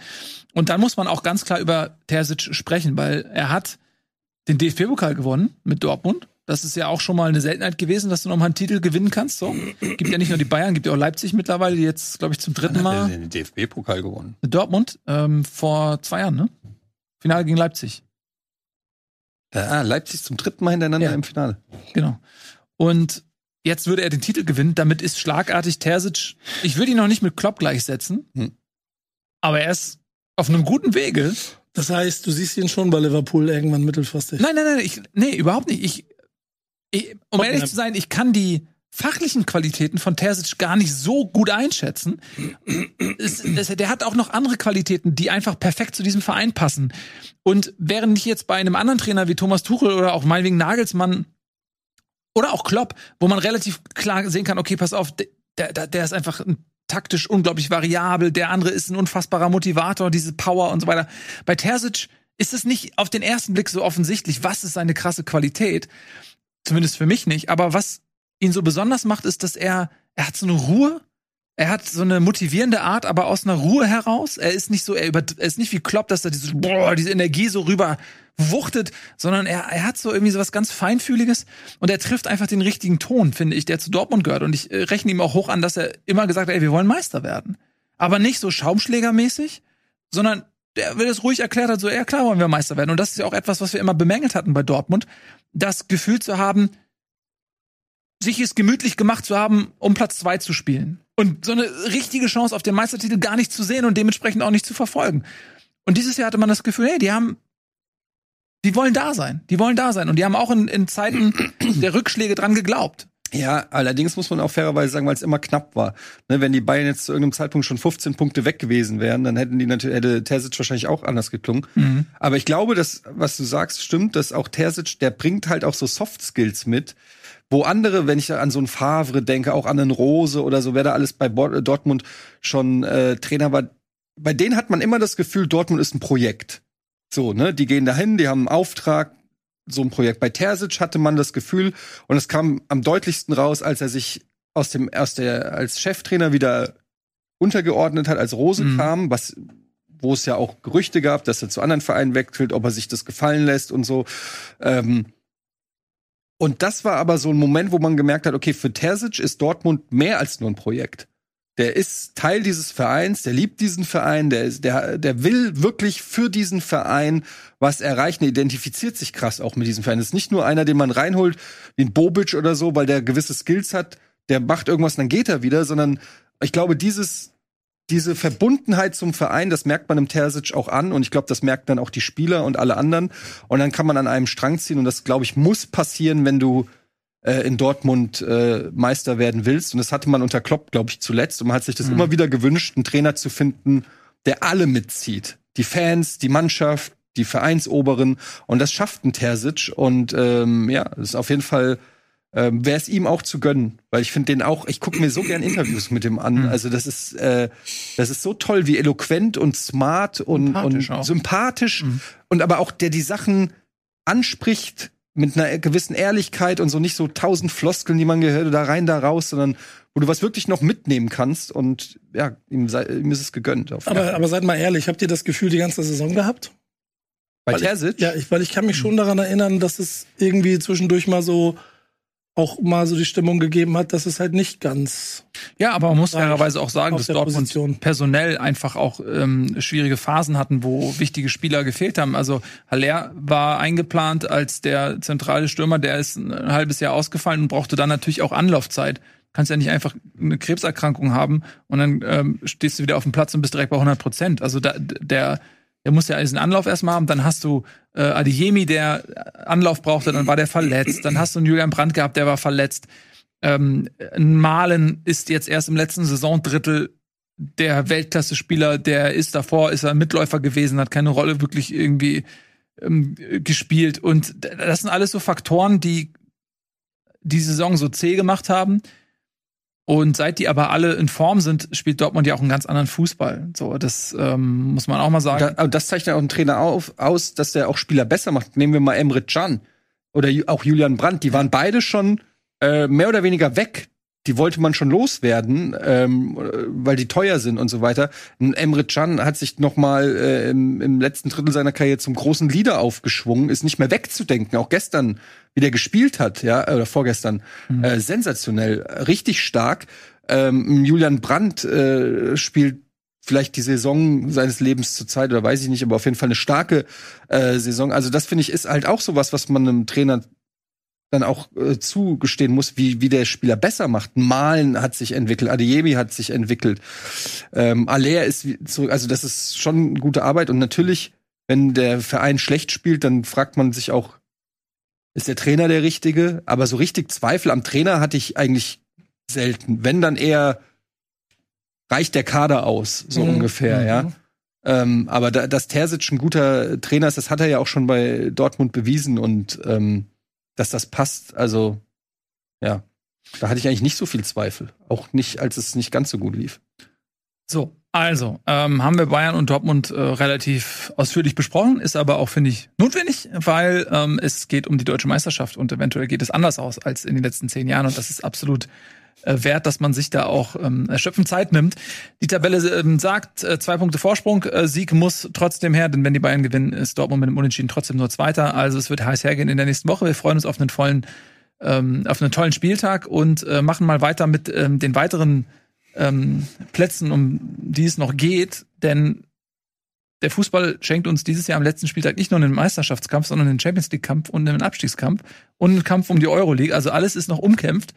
Ähm, wir machen weiter mit Champions League. Wir haben ja gerade schon über Leipzig gesprochen, die sich mit diesem Sieg dann äh, festgespielt haben. Vier Punkte Vorsprung auf Union und Freiburg. Also die haben die Champions League erreicht. Die können jetzt am letzten Spieltag übrigens gegen Schalke ganz entspannt sein, was vielleicht für Schalke auch gar nicht so schlecht ist, denn Leipzig ähm, macht sich vielleicht ein bisschen locker vom Pokalfinale. Ja, das ist mal eine ernsthafte Frage. Glaubt ihr, das ist ein Faktor für Schalke? Weil auf dem Papier hast du eigentlich keine Chance und bist du eigentlich abgestiegen. Ich glaube, dass das schon das Spiel beeinflusst. Die Frage ist Okay. nur, beeinflusst es positiv, weil sie eine Leichtigkeit gefunden hatten, haben jetzt Leipzig und die jetzt Bock haben, Weil die zweite Garde mal richtig aufdrehen kann. was auch immer. Oder ähm, sagen sie, ey, weißt du was, das Spiel interessiert uns nicht, wir fokussieren uns komplett aufs Pokalfinale und dann gerät dieses Spiel aus dem Kopf und dann äh, kann es ein Malus sein. Also ich glaube, es geht in beide Richtungen und es hängt sehr viel von der Leipziger Mannschaft ab. Ähm, entweder sie haben eine Leichtigkeit und fiedeln Schalke weg oder sie sind mit dem Kopf woanders und Schalke hat echte Chancen. Das kann ich dir vorher ab nicht beantworten. Ja, Aber ich glaube, es ist eher gut, dass Leipzig jetzt nicht mehr muss, sondern dass das jetzt ein Kann-Spiel ist. für Schalke meinst du? Ja. Für Schalke ist das gut, dass es für Leipzig ein Kann-Spiel ist und für Leipzig ist es auch gut, dass Leipzig noch das Pokalfinale hat, weil die werden bescheuert. Also Ich bin mir sicher, dass der ein oder andere Spieler mindestens früher ausgewechselt wird, wenn nicht sogar komplett geschont, weil niemand will das Risiko eingehen, dass Kunku sich jetzt noch mal irgendwie das Bein bricht vorm Finale. Ja, vor allen Dingen, weil Schalke da ja mit Mann und Maus Genau. alles rein. Also da würde es würde mich nicht wundern, selbst äh, machen wir uns vor, wenn eine B11 da auf dem Platz steht, ist die immer noch nominell besser als Schalke. Deshalb, also, aber trotzdem ist es in der Konstellation immer noch besser, als in Leipzig das äh, ein Dreier holen muss, um in die Champions League zu kommen. Also insofern, Mhm. ähm, aber schwer wird's trotzdem, glaube ich, äh, für Schalke, weil Leipzig so oder so halt einfach Mhm. verdammt gut ist. Darf ich mir ein Spiel wir, wünschen? wir kommen gleich zum Abstiegskampf. Ja, lass uns mal die Champions League jetzt. ja, darf, darf ich mir ein Spiel wünschen? Könnt Ja. ihr mir mal erklären, wie zur Hölle Hoffenheim Union Berlin schlagen kann? Ja, weil Union einfach ein Drecksverein ist. Sorry. Was soll denn das? Entschuldigung, aber das sage ich, das, das sage ich, weil sie es nicht schaffen. Und das sage ich ja übrigens auch über die Eintracht. Ja. Die Eintracht hat es auch verkackt. Hoffenheim in die zweite Liga zu schießen. Es haben ein paar Vereine haben da richtig Dreck am Stecken. Damals habe ich gelästert Richtig über den Dreck BVB. Damals habe ich gelästert über den BVB, dass sie es nicht geschafft haben. Und ich muss genauso lästern über die Eintracht, die diese einmalige Chance hat liegen lassen. Das fuckt mich mit am meisten ab. Und jetzt Union Berlin. Wie viel Motivation braucht ihr denn, um Hoffenheim zu besiegen? Wie viel Motivation braucht man, als ihr könnt in die fucking Champions League einziehen? Da kann man doch mal erwarten, dass man so einen Verein wie Hoffenheim den gan die ganze die, die ganze Saison spielt Union diesen komischen Fußball, den niemand mag, ja, der für alle Vereine, die dahin äh, gehen, ätzend zu spielen äh, oder die gegen sie spielen, ätzend zu spielen ist. Und dann gegen am Boden liegende Hoffenheimer lässt man lässt man diesen Matchball liegen. Ich verstehe es nicht und da bin ich sauer. Es tut mir leid, das mit dem Drecksverein stimmt nicht. Ich habe durchaus ab und zu mal Sympathien für, äh, für den Nummer 1 Club in Berlin. Aber das, das, das sage ich mit der gleichen Mut, mit der ich auch über die Eintracht spreche in dem Fall und mit Dortmund. Ähm, Du könntest den Kaffee, den ich von dir gewonnen habe, den könntest du jetzt am wohltätigen Zweck spenden. den z- spende ich ähm, für Union Berlin. Okay. Sie werden es brauchen, weil sie wahrscheinlich nicht in die Champions League kommen. Weil Freiburg wird gewinnen gegen die Eintracht am letzten Spieltag und dann kommt Freiburg in die Champions League. Ja, aber und dann- das kann ja nun wirklich niemand Also, dann wollen. äh, ganz kurz, lass uns mal nicht deinen Eintracht-Pessimismus äh, jetzt den ähm, Realismus. auf die Realität ähm, verstellen. Bleiben wir erstmal bei Union. Du hast ja gefragt, wie konnte es äh, Konnte es angehen? passieren? Ähm, ich glaube, das 1 Ja, zu erklär's 0 mir. für, ich kann es jetzt nicht erklären, da würde ich, äh, ich, ich will nur nicht Tobias Escher. Aber das 1 0 durch Bebu war ja so ein relativ unnötiger Fehler von Diego Leitsch. Wie spricht man ihn aus? Leite? Leitsch? Le Leite? Ich sag Leite? Leite. Diego Leit Leite? Diego Leite. Leiter?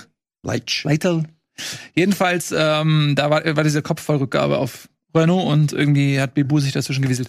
So in der Art war das. Und ähm, ich glaube, wenn Hoffenheim, also wenn Berlin nicht mal führt, ist es schon mal schwierig für Union. Ne? Also die führen ja ganz gerne mal 1-0 und dann können sie aus einer kompakten Defensive heraus äh, mit ihren schnellen Spielern da mit äh, Geraldo und Co. dort ähm, noch ein bisschen für Probleme sorgen. Und dann kam direkt noch dieser Foul-Elfmeter zum 2 zu 0. Und dann hat erstmal äh, Hoffenheim 2 zu 0 geführt. Und ich fand aber auch dann in der zweiten Halbzeit hat Union das besser gemacht, sind ja auch relativ. Äh, nee, es war noch kurz vor der Halbzeitpause durch diese, war das Ecke, ne? Durch Mhm. Döki, Kopfball 2-1, kurz vor der Pause. Und dann fand ich Union auch schon irgendwie besser. Ähm, aber es hat dann einfach nicht mehr gereicht. Und äh, Hoffenheim hat auch ganz gut gekontert. Und wurde noch mal eng, ne? Also es stand ja zwischendurch 3-2, ne? Und dann kam noch mal letzte Minute kam Ja, aber auch Hur das, oder was das war, das Kramaric. 3-1 90., 3-2 Ja. 95., 4-2 99. Ja, so war das.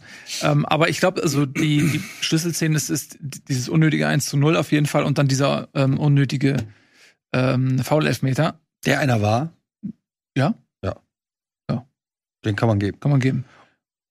Wir haben alle nicht das Spiel gesehen, sehe ich Doch. das richtig? Klar. Warte. Das war doch. Warum seid ihr denn so komisch zurückhaltend? Naja, weil, also das war ja Teil der Konferenz, ne? Und, Also ich habe Konferenz geguckt. Okay. und äh, ich habe die Konferenz geguckt und habe mir das auch noch mal natürlich Eine in der Zusammenfassung. Zusammenfassung angeguckt, aber ich habe es mir nicht noch mal in voller Länge. ge- Entschuldigung, ich habe mir nicht Union gegen Hoffenheim noch mal Ja, in voller. Länge gegeben. Das hätte Tobi hätte das gemacht. Ja, aber das Warum ist, hast du das ist nicht Tobi gemacht, ist Tobi. die hä? Frage. Ja. Weil mich das nicht interessiert.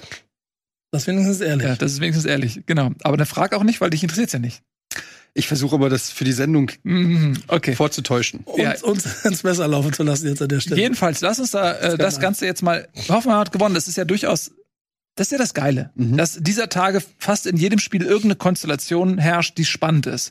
Und auch wenn man sagt, okay, Hoffenheim Union Berlin ist vielleicht für den neutralen Zuschauer jetzt nicht unbedingt der größte Leckerbissen, so geht es für beide Vereine um etwas und das macht es spannend und interessant zum Zuschauen, weil diese Dramaturgie ist einfach spürbar.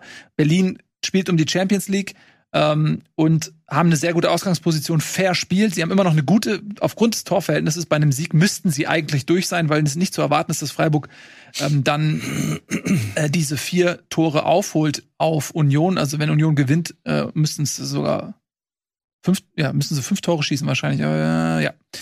Also das wird vermutlich nicht passieren. Deswegen Union muss nur das letzte Spiel gewinnen. Dann haben sie das große Saisonziel auch erreicht.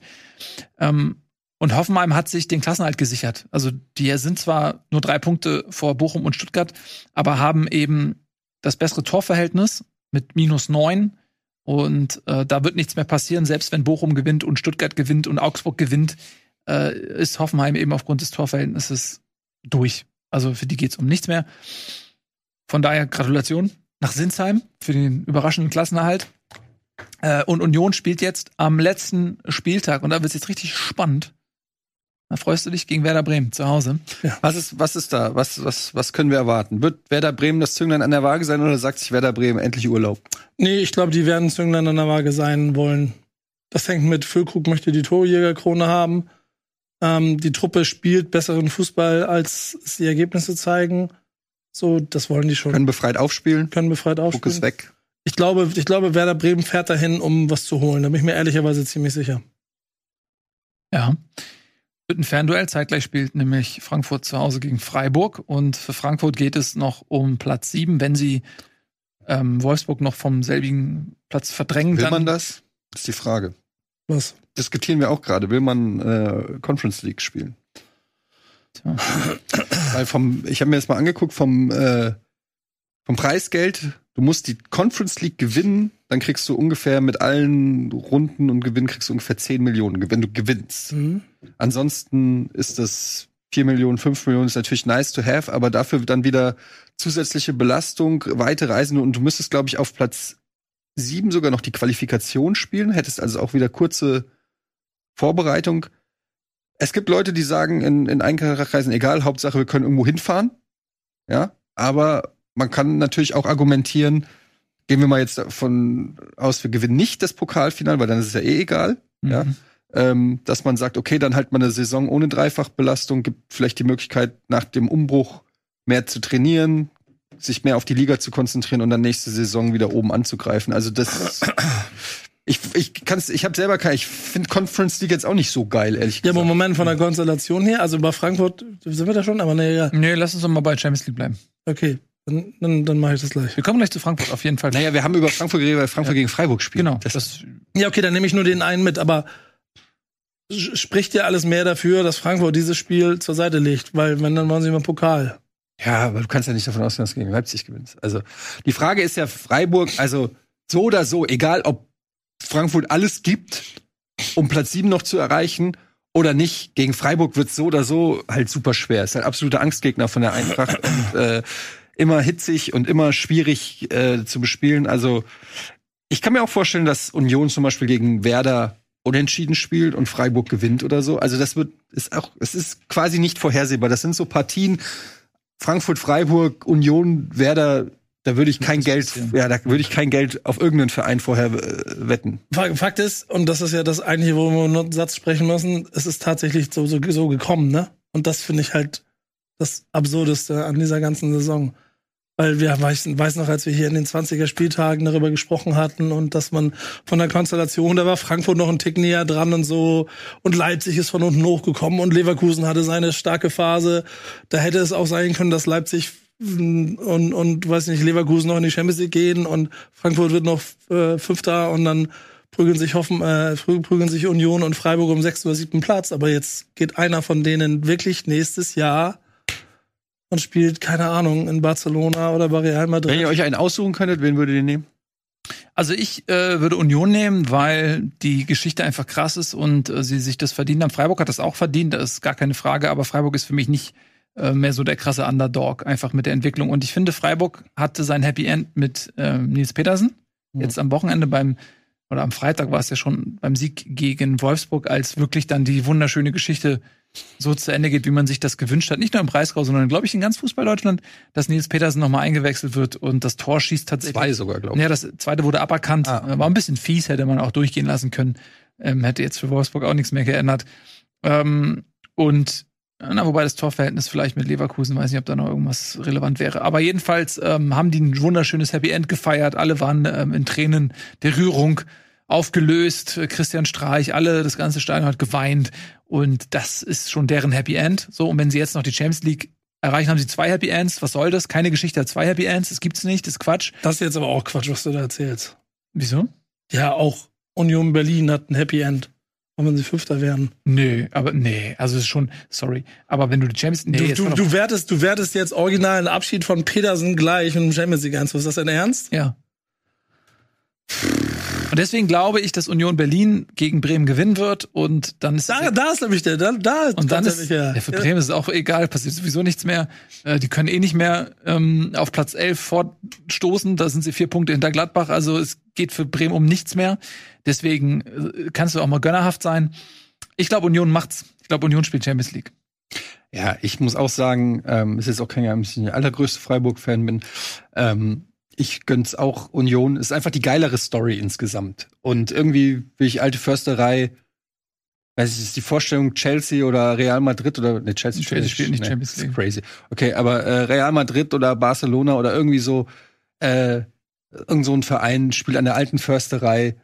Wenn dir das einer vor ein paar Jahren gesagt hätte, da hättest du den ja komplett für verrückt erklärt. Und deshalb ist es schon irgendwie ähm, die geilere Story. Und ähm, ja, ist einfach auch irgendwie, die haben auch einfach so eine geile Saison, also jetzt punktetechnisch gespielt, dass man dann so am letzten Meter dann das wieder herschenken, das ist so bitter.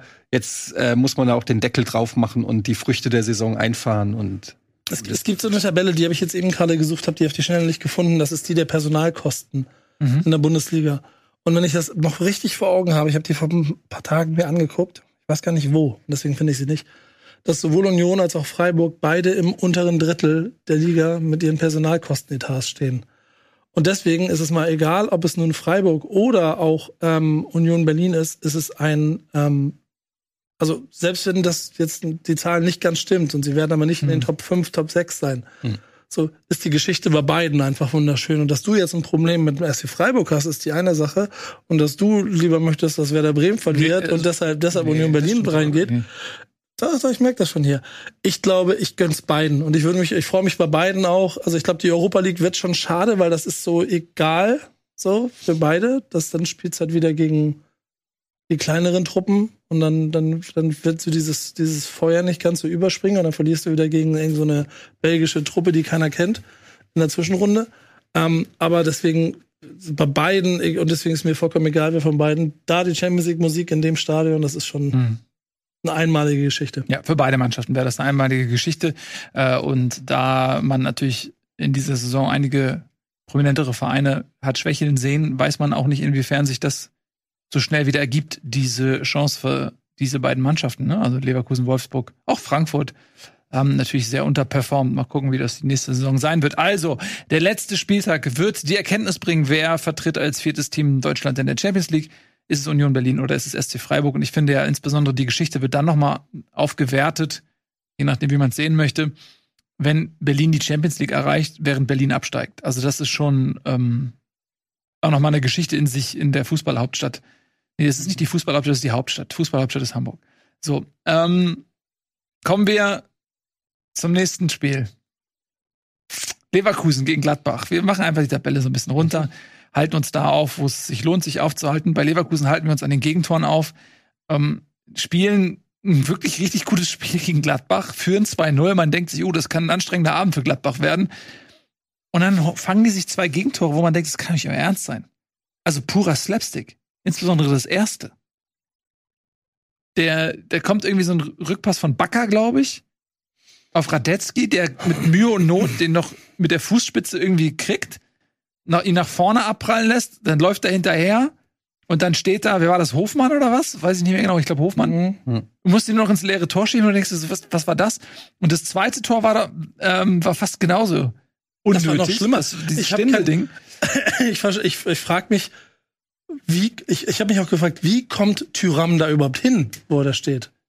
Da hätte ich Ja. gerne eine Totale gesehen, weil er war, der, der war auf einmal da. Und du musst doch, wenn du den Ball den Torwart spielst, musst du doch sehen, dass da so ein Hühne in einem weißen Trikot vor deinem Keeper, du siehst deinen Keeper ja gar nicht. Vielleicht war, war die, äh, nee, er stand ja neben dem Tor. Ähm, und vielleicht, meine ich, er stand neben dem Tor, rechts in den Pfosten. Vielleicht war gerade auf der Bandenwerbung irgendwas, irgendein weißer Hintergrund, weshalb das Trikot äh, quasi in den in den Hintergrund übergegangen ist oder sowas. er hat sich nicht, ich habe mir das jetzt ein paar Mal noch angeguckt, auch in, in der Zusammenfassung. Er hat sich nicht bewegt. Ja, genau, deswegen hat, wurde er nicht gesehen. Ja, aber er stand direkt vom Torhüter. Hier stand Ja. der Torhüter, da stand Tyram und der Ball wurde so gespielt. Er ist da nicht hingerannt, sondern er stand da. Ja. Ja, die verwechselt vielleicht. Verwechseln, ja. Ja. Jedenfalls absurd, dass Leverkusen dieses Spiel nicht gewinnt. Also das, ähm, das wirst du als Trainer, glaube ich, wahnsinnig. Mhm. Ich glaube auch Alonso ist ein bisschen wahnsinnig geworden. Er überlegt sich das wahrscheinlich nochmal, ob er nächste Saison nicht doch in Madrid oder so trainieren möchte. Ja, für Leverkusen ist das jetzt kompensierbar, sage ich mal. Der Platz 6 ist ja durchaus wichtig, nehme ich mal an. Leverkusen will nicht Siebter werden. Die haben noch einen Punkt Vorsprung auf Wolfsburg, müssen dann jetzt aber das letzte Spiel auch gewinnen. Ja, und das schwierigere Spiel, ne? Also äh, Leverkusen muss in Bochum ran. Ja. Die werden um ihr Leben kämpfen und das wird ein Höllenhaus da in Bochum, während äh, Wolfsburg spielt gegen die schon abgestiegene Hertha, wo jetzt äh, nicht von auszugehen ist, äh, auch zu Hause. Also das, also man weiß es natürlich immer nicht, aber ähm, könnte tatsächlich noch ein Happy End für Wolfsburg haben dann. Definitiv. Und, und umso mehr sich Leverkusen ärgern, dass sie so leichtfertig dann noch ähm, die Euroleague hergeschenkt haben, wenn es so kommt. Bei Leverkusen hatte man auch das Gefühl, wie bei so einigen Mannschaften, die hatten da dieses Zwischenhoch, äh, wo wirklich vieles lief, nach diesem sehr, sehr schlechten Saisonauftakt und dann fehlte so ein bisschen die Energie, die Körner gingen so ein bisschen aus. Wir hatten dann äh, diese Spiele gegen Rom in der Euroleague äh, mit diesem Mourinho-Fußball im zweiten Spiel, insbesondere in Leverkusen im Rückspiel, als die sich da wieder nur hinten reingestellt haben und sich nur hingeschmissen haben und Zeitspiel gemacht haben, wo man sich denkt, so, okay, ah, Ja, sechs Spiele jetzt äh, ligaübergreifend oder beziehungsweise wettbewerbsübergreifend nicht gewonnen. ja. Das ist. Sie konnten diese Hype-Phase irgendwie nicht so richtig konservieren. Sonst wäre es echt spannend gewesen. Er wäre vielleicht sogar noch Champions League drin gewesen, wenn sie diesen Run ähm, aufrechthalten konnten. Aber ja, ging halt nicht. Und ähm, jetzt könnte es am Ende dann doch nur Conference League werden. Ja, und das wäre dann nach dem Saisonverlauf auf jeden Fall eine Enttäuschung. Ähm, für Wolfsburg machen wir doch mal direkt. Für Leverkusen. Nee, wir wollen direkt weitermachen mit Wolfsburg. Ach so. Äh, also Gladbach, bei Gladbach kann man vielleicht auch noch mal ganz kurz sagen, ja, sie waren dann der Gnade dieser äh, Slapstick-Einlagen ähm, ausgeliefert, um, um einen Punkt zu holen. Das haben sie dann aber auch umgesetzt. Und da muss man vielleicht auch noch mal ganz kurz sagen, seit Wochen gibt es diese Diskussion um Daniel Farke, dass er ersetzt wird. Es gibt da jetzt noch keine offiziell verkündete Entscheidung. Angeblich soll Eugen Polanski übernehmen.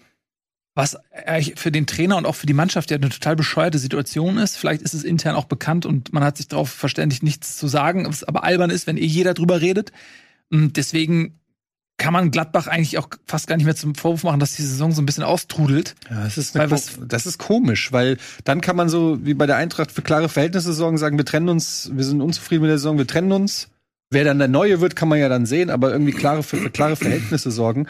Offiziell wurde es aber dementiert mit Eugen Polanski von seitens Gladbach, was ich halt auch wiederum schwierig finde, weil dadurch, wenn du es dann doch machst, stehst du auch wieder doof Ja. da. Ne? Also dann dementier es gar nicht, sondern es ist, würde ja jetzt auch niemanden überraschen, wenn man mit Daniel Farke nicht weitermacht. Dafür war die Saison einfach konstant zu schlecht von Gladbach und unter den Erwartungen. Es wird einen Umbruch geben im Sommer.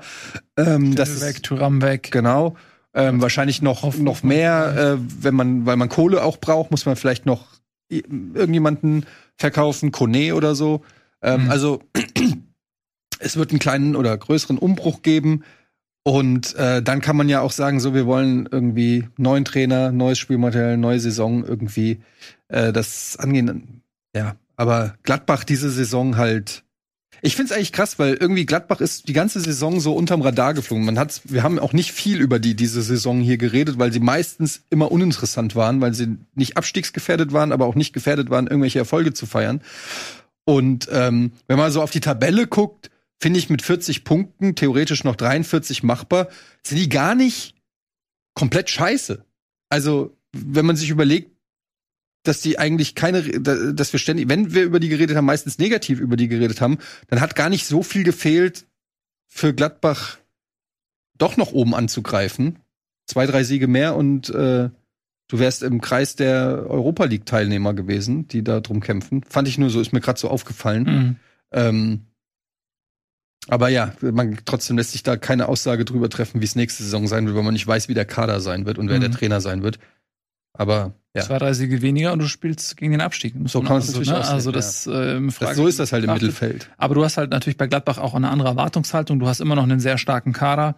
Und klar, du hast natürlich dann die Situation Corona-bedingt, die Transfers konnten nicht getätigt werden. Es gab keine Einnahmen. Der Umbruch konnte nicht äh, so in dem Tempo vollzogen werden, wie er vermutlich geplant gewesen ist. Und jetzt hast du eben die Situation, dass du, ähm, dass super viele Spieler einfach auch, wie du ja sagst, äh, eventuell den Verein verlassen und äh, da wird eine Menge Umbauarbeiten auf Gladbach zukommen. Und die Frage ist auch, wem traust du das zu, mit wem möchtest du in diesen Umbruch reingehen? Ähm, Wenn es dann am Ende nicht Polanski wird, alles gut. Wenn es doch Eugen Polanski wird, ist es total albern, weil der ist im eigenen Verein. Du musst jetzt nicht irgendwas klären. So, du musst nicht die Saison eines anderen Teams respektieren, indem du sagst, das äh, Privileg zu verkünden, wann der Trainer ähm, geht, das ist der abgebende Verein und nicht wir sozusagen, damit deren Ruhe gewahrt bleibt, wie es damals ja auch mit Rose war und Gladbach, da war das ja genau umgekehrt. So, also sowas. Der so, Hütter. ne, Ja, also keine ja, vor allen Ahnung, Dingen, du kannst, du kannst ja auch einfach, es geht ja nicht um nichts mehr. Du weißt, Mhm. die steigen nicht ab, du weißt, die spielen nicht international. Also die Fakten sind da, du kannst schon die nächste Saison planen. Es gibt jetzt nichts, warum man sagt, wir warten mal ab, wo wir landen oder wie sich die Mannschaft noch präsentiert. Also theoretisch kannst du jetzt schon Tacheles reden in Gladbach, aber übrigens Benzebaini geht. Ja. Ne, auch noch. Das, der muss auch erstmal ersetzt werden. Weigel ist nur ausgeliehen. nee, der ist gekauft. Haben die den schon Ja. gekauft? Aber wie, für wie viel? Sieben Komma oder so. Okay, aber ist auch teuer, auf jeden Fall, Mhm. also für Gladbacher Verhältnisse. Ähm, ja, also da sind schon einige vakante Stellen jetzt so bei, Mhm, bei Gladbach. auf jeden Fall. Wir werden sehen, was die neue Saison bringt. Diese ist jedenfalls ähm, relativ unspektakulär im Mittelfeld zu Ende getrudelt. Und dieser Punkt in Leverkusen war äußerst glücklich. Wir machen weiter. Mainz haben wir schon besprochen, denke ich. Die, da gehen so ein bisschen die Körner aus. Und äh, wir haben im Zusammenhang mit Dortmund ja auch, glaube ich, schon so ein bisschen das Mainz-Thema abgehandelt. Die haben jetzt in Stuttgart äh, zu Hause gegen Stuttgart auch 4-1 verloren gegen einen sehr motivierten Gegner, für den es um alles geht. Ähm, sind sogar in Führung gegangen gegen Stuttgart, meine ich, ne? Genau, 1 zu 0 durch äh, Ingwertsen. Und äh, Leverkusen hat sich aber großartig aufgebäumt, kam kurz vor der Pause äh, durch einen sehr sehenswerten Treffer von Endo, der ihn irgendwie mit links irgendwie so, so hoch ja, lupft so leicht im Lauf und dann aus der Bewegung mit rechts den Volley irgendwie ähm, flach rechts ins Eck irgendwie haut. Also es war äh, technisch sehr, sehr sehenswert. Und dann in der zweiten Halbzeit hat man ganz klar gemerkt, für wen geht's noch um was und für wen nicht. Und Stuttgart hat wirklich ums Überleben gekämpft, kam dann zum 2 zu 1 durch Gyrassi und äh, Fürich und Kulibali in der 90. oder 91. haben den Deckel dann drauf gemacht. Also das war schon beeindruckend, wie Stuttgart auch nach diesem äh, Rückstand zurückgekommen ist und gekämpft hat und dann auch, finde ich, verdient gewonnen hat. Ähm, da fehlte dann wirklich von Mainz so das letzte Aufbäumen. Und für Stuttgart, da kommen wir dann gleich noch mal vielleicht ein bisschen mehr zu, ist das überlebenswichtig. Lass uns das Thema vielleicht Stuttgart noch mal gleich für den Abstiegskampf aufbewahren. Und dann machen wir weiter mit Frankfurt, die ähm, ihrerseits in den ich gespannt. Abstiegskampf haben eingreifen können. 2 zu 2 auf Schalke. Jetzt erzähl du uns doch mal, bevor ich jetzt hier großartig reden schwinge, wie du das so gesehen hast. Du hast es ja nämlich ein ganz gesehen, ne? Mhm. Also zum einen muss ich sagen, ich habe selten so einen schwachen Schiri gesehen und das sage ich wohl wissend, dass der ähm, beide Mannschaften verpfiffen hat. Das war von Anfang, also schon nach drei Minuten hattest du das Gefühl, hat die Partie aus der Hand gegeben durch äh, komische Entscheidungen, durch, also schon der, der Freistoß, der zum 1-0 von Schalke geführt hat, in der 47. Sekunde, hätte man in, also ich weiß nicht, in, warum man sowas pfeift, dann kannst du auch direkt, weil damit, also das war so ein lächerlicher Zweikampf, wenn du den pfeifst, sagst du ja im Prinzip von Anfang an, jeder Körperkontakt wird hier von mir abgepfiffen und gibst direkt schon so ein komisches, äh, so eine komische Marschroute vor. Äh, ja gut, dass die Eintracht mit ihren mit ihrer Defensive keine Standards verteidigt, das wissen wir, haben sie wieder bewiesen, gehen wieder in Rückstand. Statistik, ich weiß nicht genau, aber auf jeden Fall ist die Platz eins, was frühe Gegentore angeht. Die Eintracht hat einfach immer Bock, einem Rückstand hinterher zu laufen. Äh, haben dann relativ schnell ausgeglichen durch einen äh, Fernschuss von Kamada, war ein Torwartfehler von Schwollo. Ähm, Mhm. also den würden eigentlich äh, normalerweise jeder Torhüter sollte so einen Schuss halten, aber ging halt rein. Dann war das so eine ganz komische Partie, wo ähm, beide Mannschaften stark gekämpft haben, finde ich. Also keine Mannschaft hat sich da irgendwie hängen lassen.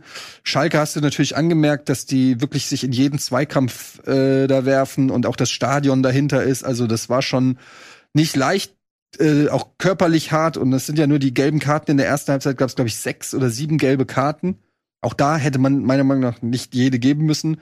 Wenn man dann manchmal so sieht, wie so ein Eitekin oder so mit den Spielern redet und auch Situationen entschärft und gar nicht aufkommen lässt. Und ich sehe dann da diesen, wie heißt der, Daniel Schlager mit seinen 33 Jahren, der irgendwie versucht, sich Autorität durch Karten mehr oder weniger zu verschaffen, aber nicht durch eine klare Linie, durch Kommunikation, durch ein, durch ein gutes Auftreten und, und so.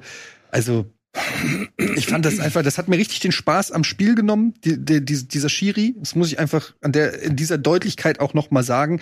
Äh, ich fand das so schlecht. Das macht einfach keinen Bock, wenn Spieler guten Fußball, aggressiven Fußball, körperbetonten Fußball spielen und dann hast du einen Schiri, der aus jeder Situation ähm, irgendwas macht, was gar nicht da ist und damit auch Spielern Tür und Tor öffnet, das auszunutzen. Weil dann wird natürlich bei jedem Foul gebrüllt, bei jedem Foul wird sich fallen gelassen, weil du genau weißt, der Schiri springt auf sowas an. Also das war furchtbar. Das Spiel war dann jetzt auch nicht besonders geil, es war hart umkämpft, aber so die spielerische Linie in der ersten Halbzeit, hat auf beiden Seiten so gefehlt.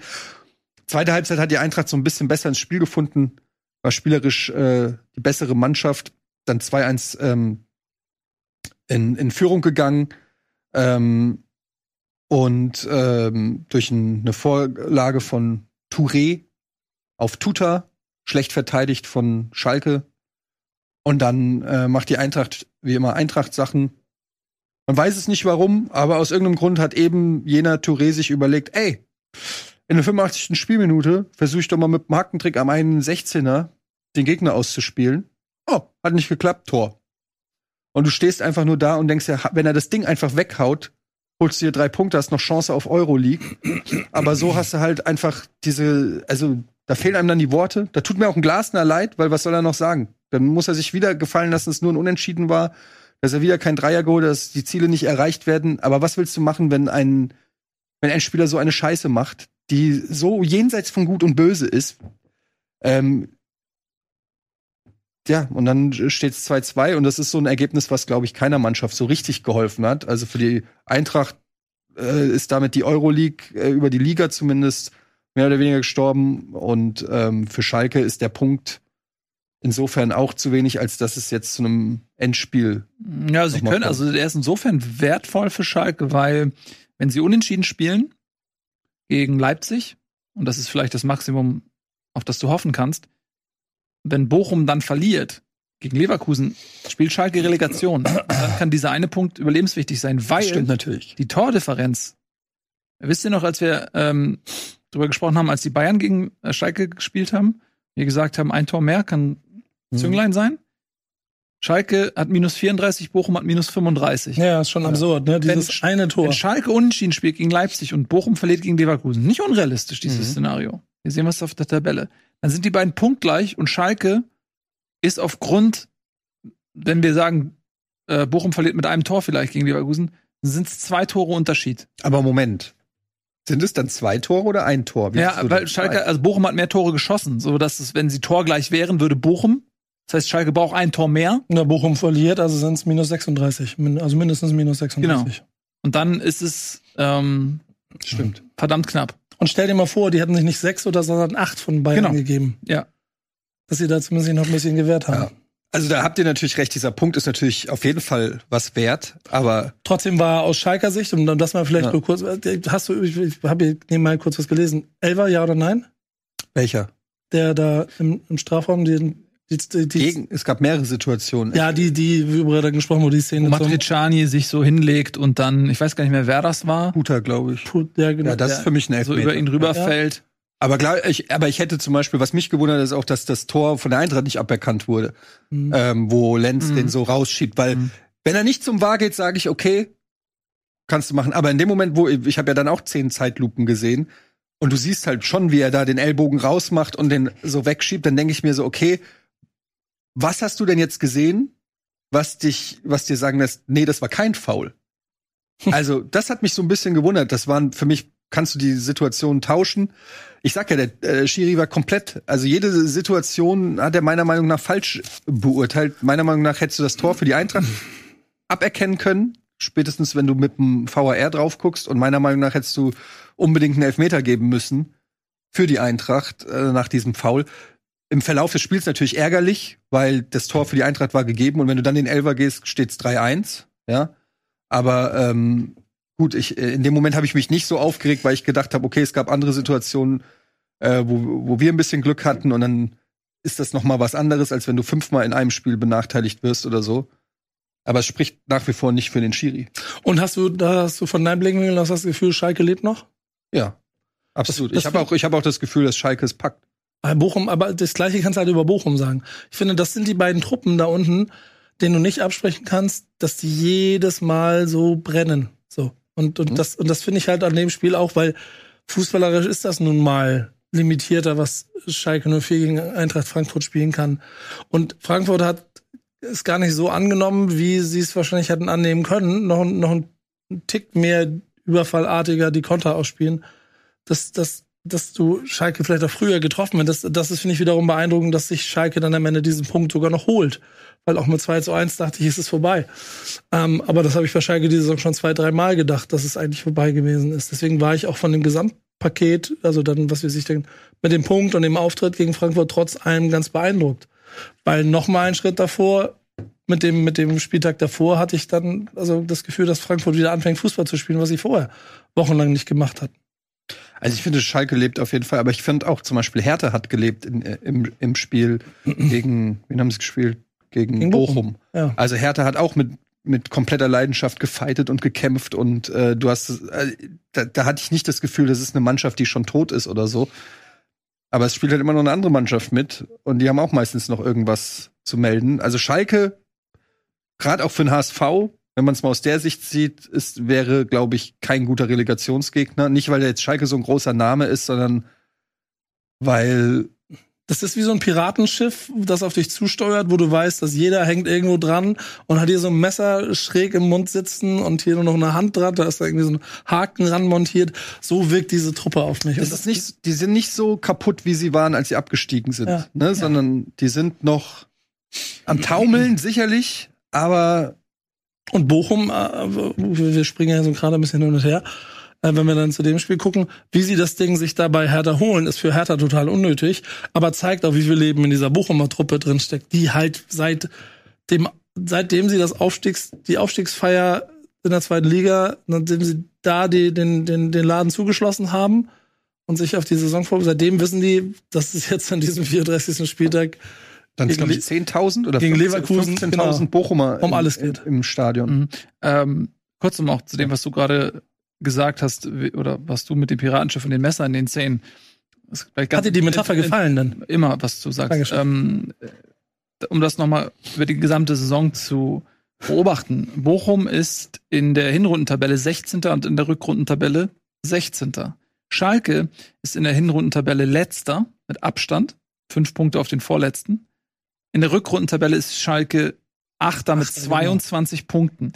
Und die Rückrundenmannschaft FC Schalke ist eine ganz andere als die Hinrundenmannschaft. Ja. Äh, Das äh, Trainerwechsel, die Transfers, die, das, das ist eine andere Truppe. Auch, Und- auch individuell. Kral, da bin ich das Wundermusterbeispiel mit Konstantin Eckner, als er hier saß. Mit dem habe ich vor in der Hinrunde über, über Schalke mit Pillard über Schalke gesprochen. Mhm. Und der hat die, der hat die filetiert. Dass Kral immer einen hal- halben Meter zu weit weg ist, ein paar Meter zu tief steht, zu wenig Mut hat äh, gegen den Ball und sowas alles. Das hat der verändert. Genau. Und auf das- einmal spielt er einen guten Ball. Genau, das sind einige Transfers, wie gesagt, auch den Jens und so weiter, die, die dort gut funktionieren Ja. mit dem Trainerwechsel ähm, auf Reis. Sodass ich jetzt denke, wenn Schalke sich noch in die Relegation retten sollte, ist das erstmal ein totaler Erfolg. Und die Qualität äh, haben sie nachgewiesen in äh, der Rückrunde, sodass sie absoluter Favorit wären. Und wenn ich jetzt, und das habt ihr ja vorhin gefragt, und da habe ich auch Bochum gesagt, wenn ich mir denn jetzt als HSV-Fan mir einen Gegner aussuchen würde, würde ich natürlich eher auf Bochum gehen, weil die eine Konstanz haben, ja, in ihrem Niveau. Also das machen, verlieren sie 0-7, dann gewinnen sie gegen Leipzig zu Hause, das ist so Ausreißer. Aber du weißt, okay, die Qualität ist da, wo sie jetzt auch tabellarisch anzuordnen ist. Bei Schalke ist die Qualität vielleicht eher höher noch. Ähm, deswegen würde ich mir da eher Bochum wünschen. Aber es ist kein Wunschkonzert. Ähm, aber Schalke wäre schwierig. Schalke hat aber natürlich jetzt ähm, in den letzten Wochen auch immer sehr spät getroffen. Diese ganzen Gefühlsexplosionen, da Last-Minute-Treffer jetzt auch gegen Frankfurt, war es auch wieder die 85. Minute. Also, äh, was die da mitgemacht haben. Und die waren ja im Prinzip schon abgestiegen, ähm, also bevor sie dann gegen Bremen da noch die zwei Tore geschossen haben. Äh, wir werden gleich in aller Ruhe nochmal den Abstiegskampf beleuchten. Wir reden natürlich über Stuttgart, wir reden über Bochum und auch noch ein bisschen über Schalke. Und wir werden natürlich über Hertha BSC sprechen, die abgestiegen sind. Also bis gleich.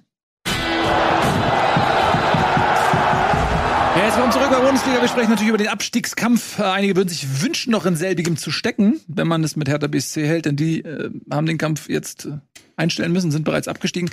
Kommen wir gleich zu. Wir sprechen erstmal. applaudieren gerade? War so ein bisschen, tatsächlich so ein intuitives, ungewolltes. So, Herr, Muss- muss- Glückwunsch, Hertha. das ist- Ähm, Mann, Mann, Mann, aber bevor wir gleich dazu kommen und da auch ähm, vielleicht ein paar Ausführlichkeiten durchaus auch ähm, angemessen sind, lass uns erstmal noch über die drei, vier Kandidaten sprechen, die da noch in der Verlosung sind. Stuttgart, Bochum, Schalke allen voran. Schalke haben wir ja gerade schon so ein bisschen beleuchtet, die im Zuge jetzt auch des Eintrachtspiels von dir auch ein bisschen noch ähm, angesprochen worden sind. Die äh, haben, haben wir auch in der Tabelle schon gezeigt, noch alle Chancen auf zumindest mal die Relegation müssen dann aber am letzten Spieltag in Leipzig gewinnen. Und da haben wir auch schon angesprochen, Leipzig, für die geht's in der Bundesliga um nichts mehr. Könnte ein Vorteil sein für Schalke. Wir werden sehen. Ähm, man muss aber auch natürlich sagen, im Sinne des Wettbewerbs, ich bin ja immer der Meinung, eine Mannschaft wie Leipzig, so ein, so ein leicht artifizielles Konstrukt, die haben eine andere Verpflichtung dem Sport gegenüber. Dazu zählt zum einen spektakulärer, interessanter Fußball und zum anderen Fair Play. Und wenn du jetzt sagst, in einer Situation wie die Tabelle sie im Abstiegskampf gerade zeichnet, musst du den anderen Mannschaften gegenüber so viel Fairness walten, dass du das Spiel ernst nimmst. Das finde ich aber ehrlicherweise, ja, ich verstehe, was du meinst, aber das ist auch so ein, so eine, so ein, ein Mythos ist das nicht, aber das passiert in der Saison doch die ganze Zeit. Also, mal ganz ehrlich, irgendein Champions League Teilnehmer, das weißt du selber, wenn du, wenn, wenn, wahrscheinlich vielleicht auch Leipzig oder wenn irgendwie, nächste Saison wird so sein. Union oder Freiburg spielt Mittwoch, Mittwoch Champions League. Du kannst sicher sein, dass der, dass der, dass die Mannschaft, gegen die sie am, am Sonntag zwischendrin spielen, dass die ja den leichten Wettbewerbsvorteil haben, weil die nicht ganz bei der Sache sein werden. Und das Gleiche geht es doch jetzt auch. Natürlich sieht es am 34. Spieltag immer ein kleines bisschen dramatischer aus. Aber ich glaube auch nicht, dass das, also wir hatten mal mit Werder Bremen bei der Meisterschaft 2004, da ist Leverkusen gekommen, das weiß ich noch, und die mussten noch um die Europa, Europa League oder sowas spielen. Und Werder Bremen war schon deutscher Meister. Da standen halt einfach auch 30 Promille auf dem Platz. So, da, da, da hast du gemerkt, dass da nichts geht bei denen. So, die haben quasi, die haben mehr draußen beim Wasser trinken als auf dem Fußballplatz. Das war halt, das, das wird es heute nicht geben. Da wird vielleicht Soboslai vielleicht erst in der 75. Minute eingewechselt werden oder irgendwie sowas. Ähm, das Spiel kann Schalke, wenn dann eher über Mentalität oder über, über, über Willenskraft versuchen, sich zu holen. Aber ich glaube nicht, dass Leipzig das herschenken wird, egal was passiert. Hm. Also, lange Rede, ne? Kurz, aber Ja, ist doch gut. Gute Einschätzung. Ist ja nicht so unwichtig. Jo, also dann äh, lass uns noch kurz über Bochum sprechen. Ähm, die haben natürlich durch diesen Punkt, den sie sich ähm, Last Minute in Berlin geholt haben, äh, zweierlei Dinge getan. Zum einen haben sie natürlich die Hertha in die zweite Liga geschickt und zum anderen haben sie sich selbst auf den Relegationsplatz geschickt und sich dadurch eine bessere Ausgangsposition erarbeitet, weil wenn alle verlieren, dann spielen sie Relegation und steigen nicht direkt ab. Das heißt, sie haben es ein Stück weit auch in der eigenen Hand. Mit einem Sieg sind sie sowieso safe. Dann, ähm, das heißt safe nicht, also zumindest safe Relegation. Muss man gucken, was in dem Fall dann Stuttgart machen würde. Aber das äh, war ein unglaubliches Spiel. Wir haben es ja auch in den letzten Wochen immer mal wieder so angeteased, dass das das eine Spiel ist, was Hertha gewinnen muss, aber auch eines, was eben Bochum nicht verlieren darf gegen den direkten Duellanten dort im Abstiegskampf. Und jetzt haben wir die Situation gehabt, dass ähm, Hertha in der, wann war das, 64. Ne, durch Toussaint in Führung gegangen ist und dann sah eigentlich alles ganz gut aus. Also es gab dann noch mal eine großartige Konterchance, die mit einem Pfostenschuss endete, also da sah es schon lange so aus, als wenn Hertha mit diesem Sieg sich dann nochmal alle Chancen aufrechterhalten würde, die Klasse doch noch irgendwie zu halten. Und dann kam die Nachspielzeit, die 94. oder 93. Minute. Es gab eine Ecke und äh, Schlotterbeck war zur Stelle und hat per Kopf zum Kevin. Kevin zum Ausgleich getroffen. Und das war natürlich aus der einen Seite Bochumer Ekstase, weil eben dieser Punkt unglaublich wichtig ist. Und sie gleichzeitig sich mit Hertha eines Konkurrenten erledigt haben. Und gleichzeitig war das absoluter Schockzustand. Das Olympiastadion in Berlin war ja proppevoll. Die Fans haben wirklich alles gegeben. Bochumer Fans waren auch da und haben alles gegeben.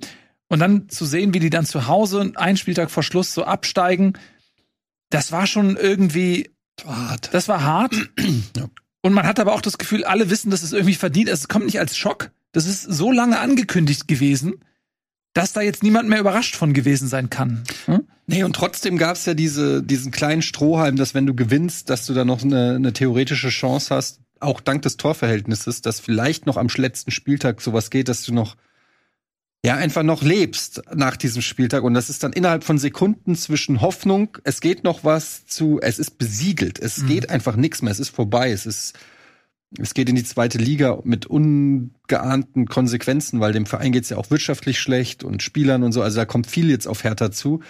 Ähm, das musste dann natürlich erstmal das gesamte Stadion, aber auch die Spieler ähm, verkraften. Wenn du dann so geguckt hast, ein, ein, ähm, Boateng, der schon ausgewechselt war, der auch immer wieder die, die, die Kurve angeheizt hat oder die, das Stadion. Und äh, dann sitzt, sitzt du da auf der Bank und äh, Hertha hatte davor ja auch äh, durch Luke Bacchio und so noch zwei, drei Chancen, den Deckel drauf zu machen. Das Mhm. muss man ja auch noch mal sagen. Ne? Mhm. Das war sehr teilweise, ähm, weiß nicht, ob man ihm Vorwurf machen kann, weil er immer noch einer der Besten ist in dieser Abstiegsmannschaft, Luke Bacchio. Aber wenn du ein bisschen weniger eigensinnig spielst, schiebst du bei der einen oder anderen Situation den Ball noch mal rüber und es steht vielleicht 2-0. Ja, und dann stelle ich euch mal eine Frage. Habt ihr, habt ihr dieses, habt ihr dieses Abseitstor, dieses Kontertor oder dieses 1-0 von Luke Bacchio vor Augen, das nicht gezählt wurde? Recht früh, das in der ersten ja, genau. Halbzeit. Ja. Ja, was ist damit? Ich, ich, ich, ich mag ja gerne diese Zwischentöne dann beobachten. Der Jubel nach diesem Tor. Weil das wurde ja nicht direkt aberkannt. Das wurde, Mhm. hat ja ein bisschen gedauert. Habt ihr da das Feuer von einem Stürmer gespürt, zusammen mit seinen Mitspielern, die gerade alles dafür geben müssen, dass sie, also ich weiß nicht, ob ihr die Szene Ich vor habe ich hab's nicht so im Kopf. Die, ich habe mir die Szene angeguckt und dachte mir, okay, wenn, wenn bei Bochum, Schalke, Stuttgart das Tor so gefallen wäre, dann wären da 12 Leute hingerannt und hätten sich alle gegenseitig umarmt und hätten geschrien und gejubelt. Der hat einfach gejubelt wie ein, das wer hätte auch das 3 zu 0 von Gladbach gegen Leverkusen in der letzten Saison sein können, das er gemacht hat. Mhm. Ähm, vielleicht interpretiere ich zu viel rein, aber mein Bauchgefühl hat mir gesagt, dass, dass, dass diese Truppe, was das angeht, nicht den Spirit hatte, den es braucht. Reine Spekulation. Ist aber eine interessante Beobachtung, finde ich Das- nämlich auch, weil wenn du das mit Schalke vergleichst, ne, wie das äh, jedes Tor eine Eruption ist Ja. ähm, und sowohl die Fans als auch die Spieler komplett durchdrehen ähm, äh, und sich da hochpushen, das ist eine andere Situation, ne? gebe ich dir recht. Also muss man Leute mal auch mal sagen, ich will, vielleicht interpretiere ich wirklich was Falsches da rein, aber mein Bauchgefühl, als ich das so gesehen habe, war nicht so wie, ja, das fühlt sich jetzt an wie eine wie hundertprozentiger äh, Wille will ich gar nicht sagen, aber so das Aufreißen für, für den Verein, um sich mit Macht dagegen zu stemmen, dass die Hertha jetzt absteigt. Mhm. Und damit ist es dann im Gesamtpaket wahrscheinlich auch nur fast konsequent. Das Bochum dann halt, das gibt ja auch kein, also das Ding musst du, darfst du ja nicht mehr kassieren, der 94. nach einer Ecke. Also ich hatte auch, ich habe bei den Toren und bei diesen Torchancen bei, äh, auf Luke Bacchio so geachtet und äh, einmal hat auch Jovetic richtig sch- geschimpft in seine Richtung und so. Und da ist für eine Sekunde habe ich auch so überlegt, naja, vielleicht spielt hier einer doch eher für sich und sagt sich, ich will, der Verein geht eh runter, ich will jetzt noch mal ein Empfehlungsschreiben für mich äh, abliefern. Ablösefrei. Genau, nachdem, also vielleicht noch Vertrag mal, steht. äh, vielleicht noch mal zeigen, was ich kann.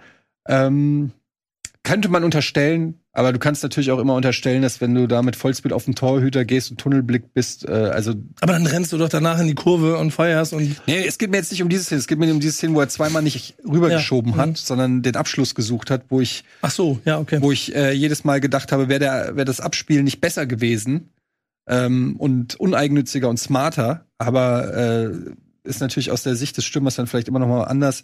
Aber das ist jetzt bei der Hertha im Mannschaftsgefühl, also dass das nicht so eine zusammengewachsene Truppe ist, jetzt wie zum Beispiel Mhm. Bochum. Ich glaube, da äh, ist das jetzt auch kein Geheimnis. So, das ist sicherlich auch mit ein Grund, warum ähm, die Hertha jetzt äh, in dieser Saison auch absteigt. Ja, und es ist, äh, wie so oft bei Absteigern, nicht nur auf dem Platz komplett kopflos, sondern auch in der Führung bei Berlin. Also da ist einiges im Argen. Mm, wir haben es jetzt ja auch schon mehrfach mal so angesprochen, was dann die Übernahme des Vereins ähm, durch Windhorst anging, dann die, was ich, 380 Millionen Euro, wo sich jeder fragt, wo sind die eigentlich hin, die irgendwie verpufft sind. Äh, jetzt äh, steht der Verein im Prinzip vor der Situation, dass ihm die Lizenz eventuell verweigert wird, was dann ja einen Sturz in die zumindest mal, weiß nicht, Drittklassigkeit, keine Ahnung, wie, wie weit ein Verein dann runtergesetzt wird. Aber das kann ähm, auf jeden Fall mal der Todesstoß sein. Ähm, dieses Vereins weiß ich nicht, ob das wirklich durchgezogen wird, ob da jetzt dann mit dem neuen Investor mhm. dann wieder neue Geldquellen erschlossen werden, Lizenzen gesichert werden und äh, dann geht's am Ende irgendwie so weiter. Das ist wahrscheinlich das naheliegendste. Ich glaube nicht, dass er da jetzt komplett die Lizenz verweigert wird für den Profifußball. Das kann ich mir irgendwie nicht vorstellen. Ich weiß gar nicht, wie oft das überhaupt schon mal vorgekommen ist in jüngerer Bundesliga-Geschichte tatsächlich. Ähm, von daher nehme ich mal an, sie werden in der zweiten Liga dann einen Neuanfang machen und wer da noch alles da ist, sowohl auf dem Platz als auch in der Führungsetage, das ist, glaube ich, völlig offen. Das kann man jetzt noch gar nicht so absehen. Ja. Jedenfalls haben sie jetzt frühzeitig Gewissheit, Planungssicherheit. Ist vielleicht leichter, als zu sagen, du spielst noch Relegation, weil die zweite Liga geht relativ früh wieder los dieses Jahr. Ähm, jetzt könntest du zumindest sich Gedanken machen. Und was man sagen kann, ist, ich weiß, es ist ein schwacher Trost, aber wenn man sich mal die Namen anguckt, wer nächste Saison alles in der zweiten Liga spielt, dann ist, da, dann, dann ist das wie eine erste Liga vor 30 Jahren so ungefähr. Also ähm, wenn jetzt äh, Hertha absteigt, wenn, man stellt sich noch vor, so jemand wie, wie Schalke oder so steigt auch noch ab. Äh, HSV schafft den Aufstieg nicht. Ähm, dann hast du äh, Fortuna, Lautern, Hannover, äh, äh, ihr kennt sie alle besser als ich, äh, Braunschweig, Nürnberg. Ähm, also was da dann an ähm, an Vereinen in der zweiten Liga steht, während wir dann in der ersten Liga so, so Matches haben wie Heidenheim gegen Hoffenheim. Ähm, also es sind manche Matches, das ist wie gesagt, das soll jetzt nicht irgendwie sagen, geil, dass sie in der zweiten Liga spielt und nicht in der ersten Liga, aber es, es ist zumindest eine zweite Liga, die ordentlich äh, Traditionsvereine hat, ordentlich Leben hat, ordentlich was auf in den Stadien los sein wird. Ist kein Trost dafür, dass man nicht Bundesliga spielt, aber vielleicht kann man trotzdem irgendwann, wenn man diesen Schock überwunden hat, ich bin ja auch viermal mit der Eintracht abgestiegen, ich kenne das Gefühl, wie das ist, wenn dieser Schock erstmal äh, überwunden ist, man sich abgefunden hat, so jetzt ist zweite Liga und dann wenigstens geile Spiele. Geile, geile Vereine, geile Mannschaften, äh, irgendwie so, ähm, auch wenn es natürlich das nicht einfacher macht, aufzusteigen. Also das muss natürlich auch noch erwähnt werden. Aber es ist zumindest von den Namen, es klingt wie Bundesliga vor 30 Jahren. ja, das stimmt. Also, das ist ja eh auch immer so eine, so eine Gegenbewegung auch ja. so, ne? Ähm, wir hatten ja dann auch letztes Jahr mit Schalke Bremen HSV auch schon eine sehr prominente Besetzung. Ähm, jetzt wird Hertha runtergehen. Eventuell geht Schalke wieder runter.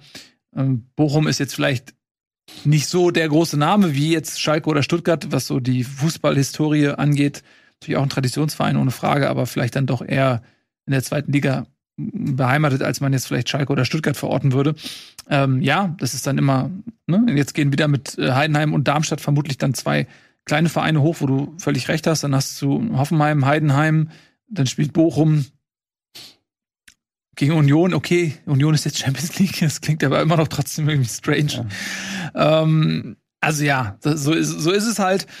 Ähm, wir haben noch eine Mannschaft, über die wir noch gar nicht so viel gesprochen haben da unten im Abstiegskampf und das ist der VfB Stuttgart. Da haben wir natürlich mit Noah immer auch so eine emotionale und auch fachliche Nähe bei uns. Der ist jetzt heute nicht zu Gast, aber wir haben natürlich wie immer auch geschrieben, der ist kurz vorm emotionalen Kollaps, wie jedes Jahr in den letzten Jahren. Aber ich denke, der ist äh, hochzufrieden mit dem 4 zu 1 in Mainz. Nicht nur mit dem Ergebnis, sondern auch irgendwie mit der Leistung. Und Jetzt hat man das aus Stuttgarter Sicht, und das ist jetzt auch nicht selbstverständlich, wenn man schaut, wo die herkommt, tabellarisch, alles in der eigenen Hand am letzten Spieltag mit einem Heimspiel gegen Hoffenheim, für die es um nichts mehr geht, den Klassenhalt endgültig klar zu machen. Und das ist tatsächlich ähm, die leichteste Aufgabe, die die Abstiegskandidaten da unten haben. Mal gucken, also Bochum, wie gesagt, zu Hause gegen Leverkusen, muss man gucken, wie die sich präsentieren.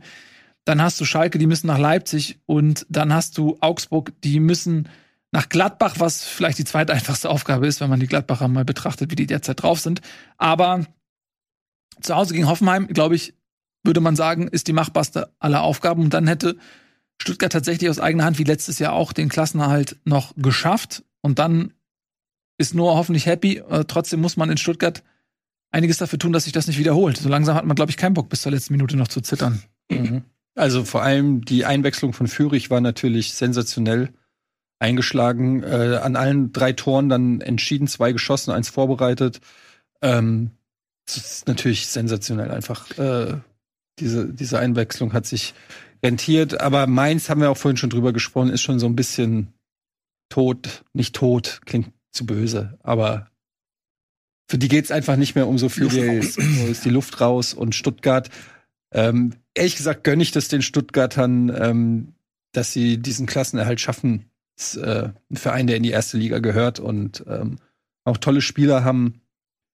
Und irgendwie, ja, wer das verdient, so auch wenn man sich jetzt so die Rückrunde anguckt und so, äh, denke ich, Stuttgart hätte sich's verdient und ich glaube auch, dass die es packen, ehrlich gesagt. Also von der Qualität her sind, ist das für mich der stärkste Gegner. Wenn man wie jetzt mal fragt, wen würdest du in der Relegation haben? Stuttgart würde ich äh, befürchten, dass sie den HSV auffressen, alleine was das Tempo auch angeht, äh, was sie haben mit einem Silasch zum Beispiel. Ähm, der äh, würde die Außenverteidiger vom HSV einfach überlaufen. Und dann hast du Gyrassi vorne drin, du hast ähm, Mhm. außerdem will ich nicht, dass Wangnummern ähm, im Volksparkstadion den Klassenerhalt feiert. Das würde mir das Herz brechen. Das wollen wir natürlich nicht. Deswegen ähm, bin ich schon dafür, dass Stuttgart auch direkt äh, die Klasse hält. Was aber man auch geht, Stutt- aber, Entschuldigung, aber man geht ja fest davon aus, dass sie das Ding in Hoffenheim zu Hause gewinnen irgendwie, ne? Macht ihr schon, ne? Nee, also ich gehe von gar nichts mehr fest aus tatsächlich. Ich glaube, dass sie alle Chancen haben. Aber, Aber, Tendenz schon eher so. nee, also ich denke, dass sie die beste Ausgangsposition haben. Ich gehe nicht davon aus, dass sie safe Mhm. gewinnen, weil Mhm. das kommt halt auch immer drauf an, wie viel Bock hat Hoffenheim noch. Kann genauso gut sein, dass Hoffenheim jetzt sagt, das ist halt diese Psychologie des, des Sports. Wenn du, aus welcher Situation kommt eine Mannschaft? Und wenn du Hoffenheim siehst, die sich in den letzten Wochen da gequält haben und vielleicht im Gegensatz zu ihrer eigentlichen Spielanlage eher so in diesen Überlebenskampf eintreten musste. Und dann hast du eine Situation, dass die Mannschaft den Klassenerhalt schafft und da löst sich auf einmal alles. Und dann hast du eine Mannschaft, die eigentlich über das Spielerische kommt, über eine gewisse Leichtigkeit vielleicht auch kommen möchte. Und die gewinnst du auf einmal zurück, weil der Klassenerhalt geschafft ist. Und dann kann es genauso gut sein, dass Hoffenheim die beste Saisonleistung macht, weil die völlig befreit ähm, ihren Offensivfußball spielen können.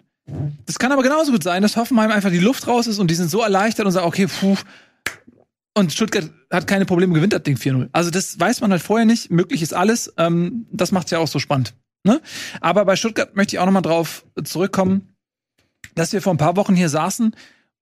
Weiß nicht, ob ihr es noch wisst, da haben wir über die Äußerung von Misslintat gesprochen, der sich sehr kritisch über die Verpflichtung Bruno Labbadia geäußert hatte, weil er Mhm. meinte, dass dieser Trainer nicht zu der Anlage, zum Spielermaterial des VfB Stuttgarts passt. Da fanden wir es noch ein bisschen blöd, weil er so nachgetreten hatte, so ein bisschen, aber inhaltlich muss man sagen, hat ihm die Zeit ja auch recht gegeben, weil Bruno Labbadia spielt immer nur Viererkette, egal wo er, wo er ist. So, es ist irgendwie sein Signature-Move. Und diese Viererkette hat ja in Stuttgart überhaupt nicht funktioniert. Jetzt unter Sebastian Hönes spielen sie wieder mit Dreierkette. Ito, Sagadu, Anton in dem Fall jetzt in der Innenverteidigung und Wangnummern, der als ähm, rechter Flügelspieler spielt, äh, Natai links und dann Endo Karasor in der Zentrale. Also das ist ein anderes VfB Stuttgart, was wir gesehen haben jetzt unter Hönes, was sicherlich auch ein Stück weit damit zusammenhängt, dass die Mannschaft ein System spielt, was ihr einfach besser liegt, wo man sich schon fragt, okay, kam also dieser Fehler, Labbadia zu verzichten, das ist gar nichts gegen Bruno Lab Labbadia, sondern eher in die, Kom was geht er in, zu, was die Kompatibilität, Kompatibilität des Trainers und des Vereins betrifft, war fast ein verhängnisvoller Fehler, diese Partnerschaft. Da muss man dann, Und umgekehrt könnte man sagen, was wäre möglich gewesen oder wahrscheinlich jetzt auch nicht äh, zu hoch rechnen, aber vielleicht wäre es eine entspannte Saison gewesen, wenn man einfach statt Labadia schon Hönes geholt hätte oder jemanden, der ähm, diese Systemfehler nicht macht. Ähm, weil man sieht, dass die sich auf jeden Fall deutlich wohler fühlen jetzt als noch unter Labadia. Und ähm, haben ja auch die Spieler dafür. Ne, du sagst es ja selbst, du hast mit, mit äh, Wagnumann und, und Nata hast du auch gute Schienenspieler, du hast schnelle Außen mit, äh, mit Silas und äh, Tomasch.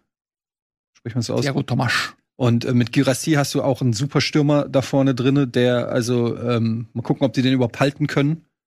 Weil ich mag mir kaum ausmalen, wie der in einem Verein spielt, wo der, also wenn der zum Beispiel in Leipzig spielen würde, traue ich dem 20 Buden zu, sage ich ganz ehrlich. Ähm, das äh, ist ein richtig guter Stürmer, der so ein bisschen, alle reden über Kolomuani und so, aber da sieht man so so ein Gyrassi, der in fast jedem Spiel bester Mann ist, ähm, aber einfach nicht so scheint, weil er äh, im, im Abstiegskampf die ganze Zeit steckt. Aber stell, stell den mal äh, in die Bayern vorne rein und guck mal, was passiert. Da, ja, der, der muss man auch zur Ehrenrettung Labadiers dann nochmal konstatieren, der hat gefehlt. Ne? Ja. Also der hat Labadier gefehlt und der ist schon sehr wichtig da vorne.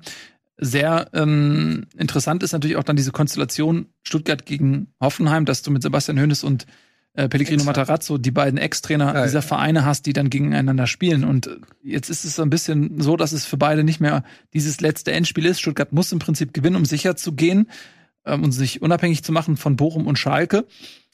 Aber wenn Hoffenheim da jetzt ein Spiel weniger gewinnt, dann hast du auf einmal die Situation, dass es vielleicht für beide ein Endspiel ist. Schon ein Kuriosum dann auch, dass beide Trainer mit ihren Ex ich könnte mir sogar vorstellen, das will ich natürlich nicht unterstellen, aber dass Matarazzo immer noch ein Herz für Stuttgart hat. Also weiß ich nicht. Aber ich könnte mir vorstellen, dass auch Hoffenheim vielleicht nicht die krasseste Saisonleistung abliefern wird. Ja. Das ist vielleicht ein bisschen zu viel. Ich glaube nicht, dass es an Matarazzo ist. Ich glaube, dass, ich glaube, dass Trainer sind Ich-AGs, hm. weil sie werden rumgereicht, sie sind immer auf dem Schleudersitz.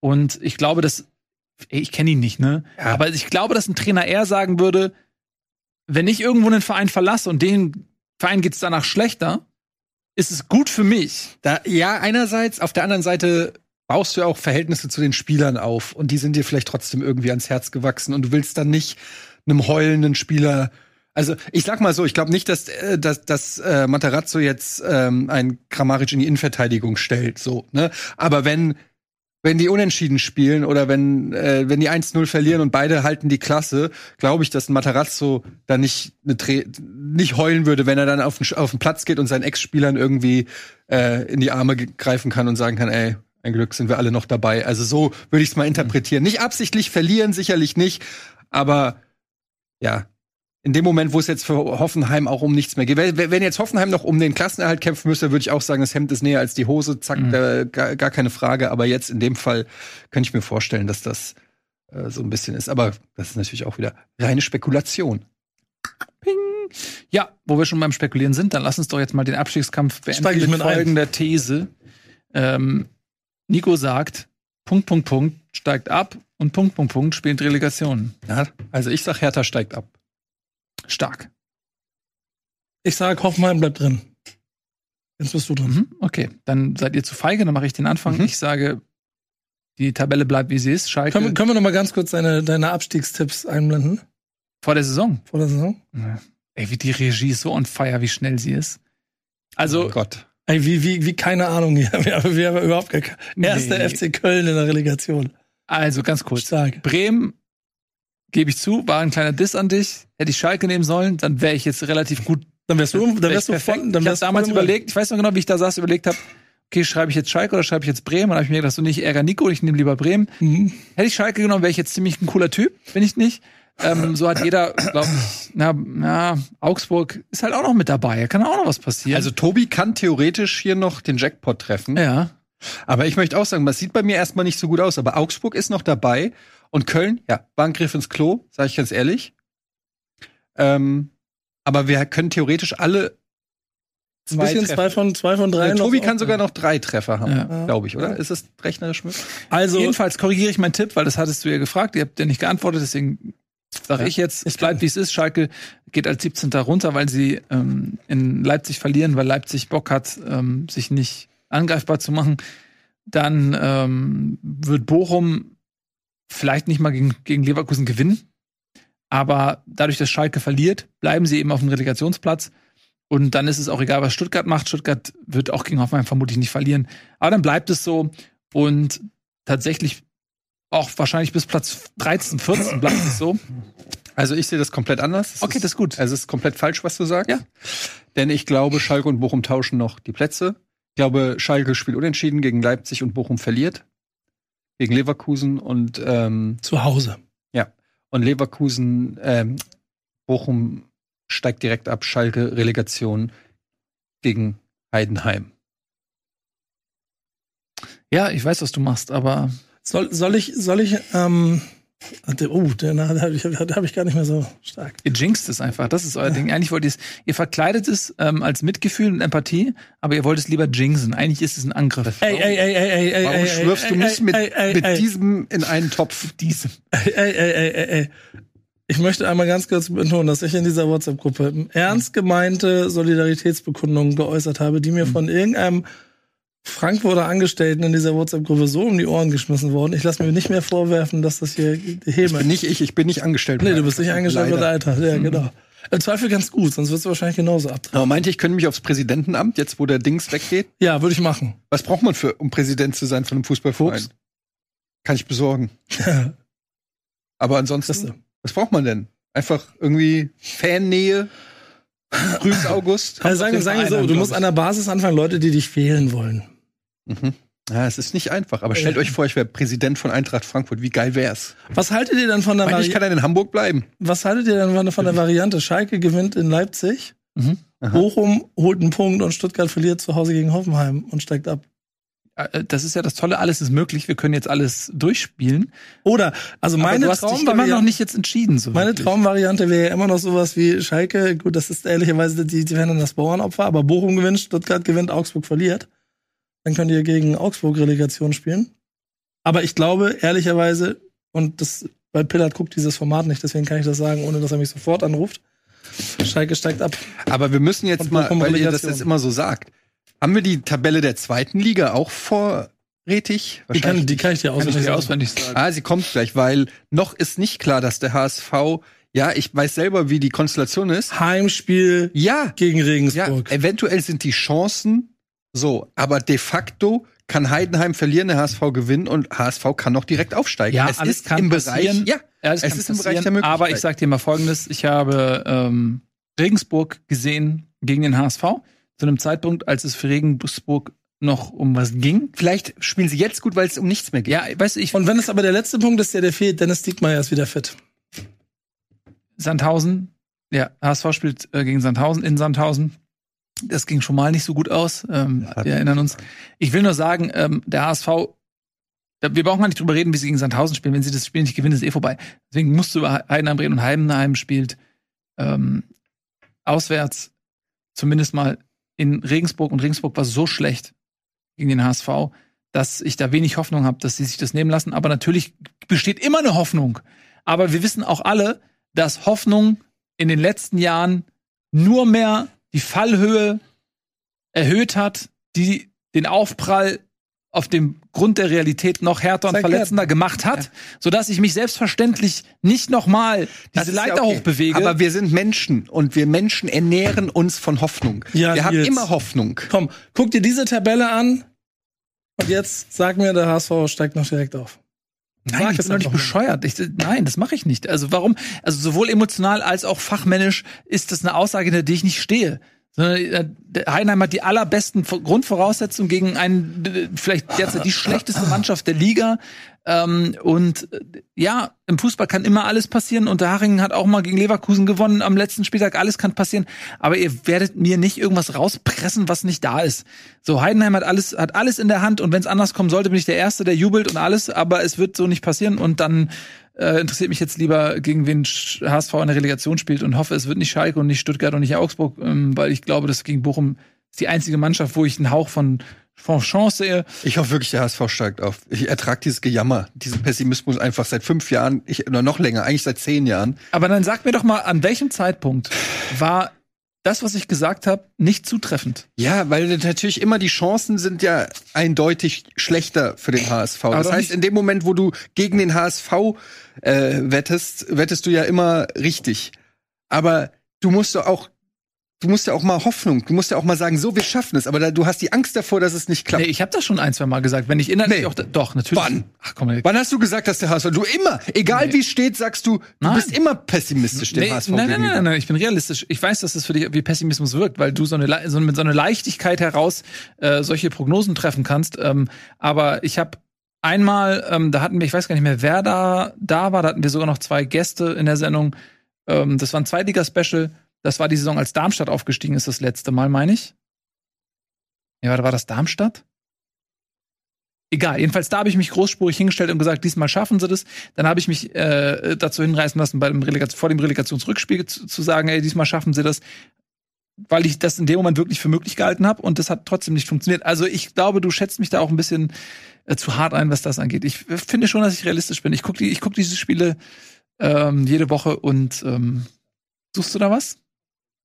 Ja, ich suche hier nebenbei noch. Ja, wir werden vielleicht in den Comments gibt's ja vielleicht Clips, die das äh, wiedergeben. So, ähm, damit ähm, sind wir, glaube ich, durch, was den Abschiedskampf angeht. Wir haben unsere Prognosen abgegeben. Hast gehört? Hm? Breche ich das jetzt auf und sage auch, der HSV schafft das! Diese, Ener diese Energie, diese Überzeugung, diese Hoffnung. Wann war das denn? Ja, letztes Jahr zur Letztes Jahr zur Bundesliga.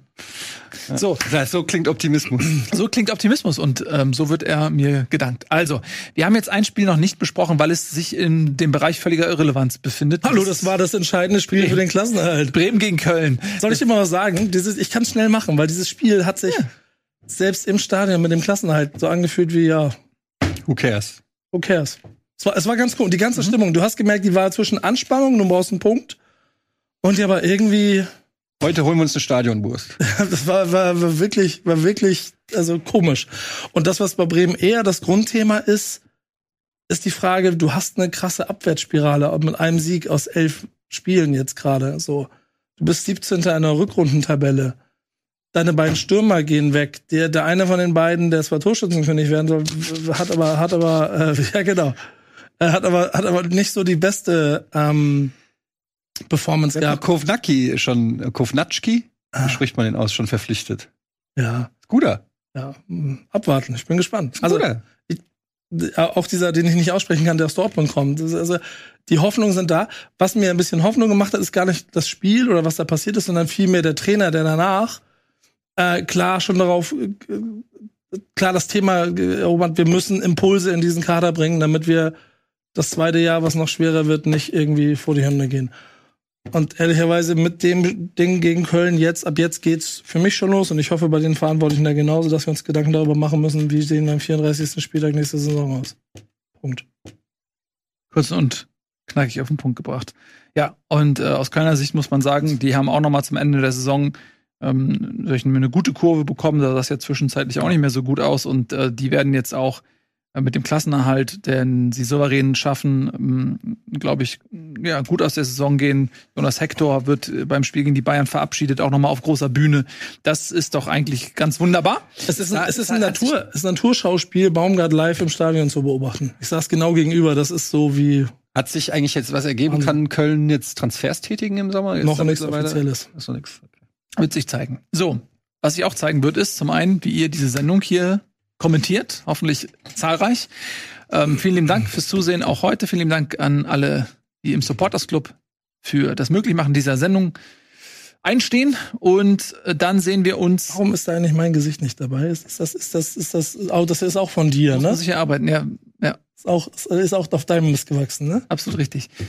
Äh, wir sehen uns in der nächsten Woche wieder. Dann wissen wir alle mehr. Dann sind alle Entscheidungen getroffen, über die wir heute nur rätseln und spekulieren konnten. Das wird eine fantastische Sendung, glaube ich. Da wird eine Menge zu besprechen sein und wir würden uns sehr freuen, wenn ihr dann auch wieder dabei seid. Bis dahin sagen wir Tschüss und auf Wiedersehen und gute Besserung, Tobi. Tschüss.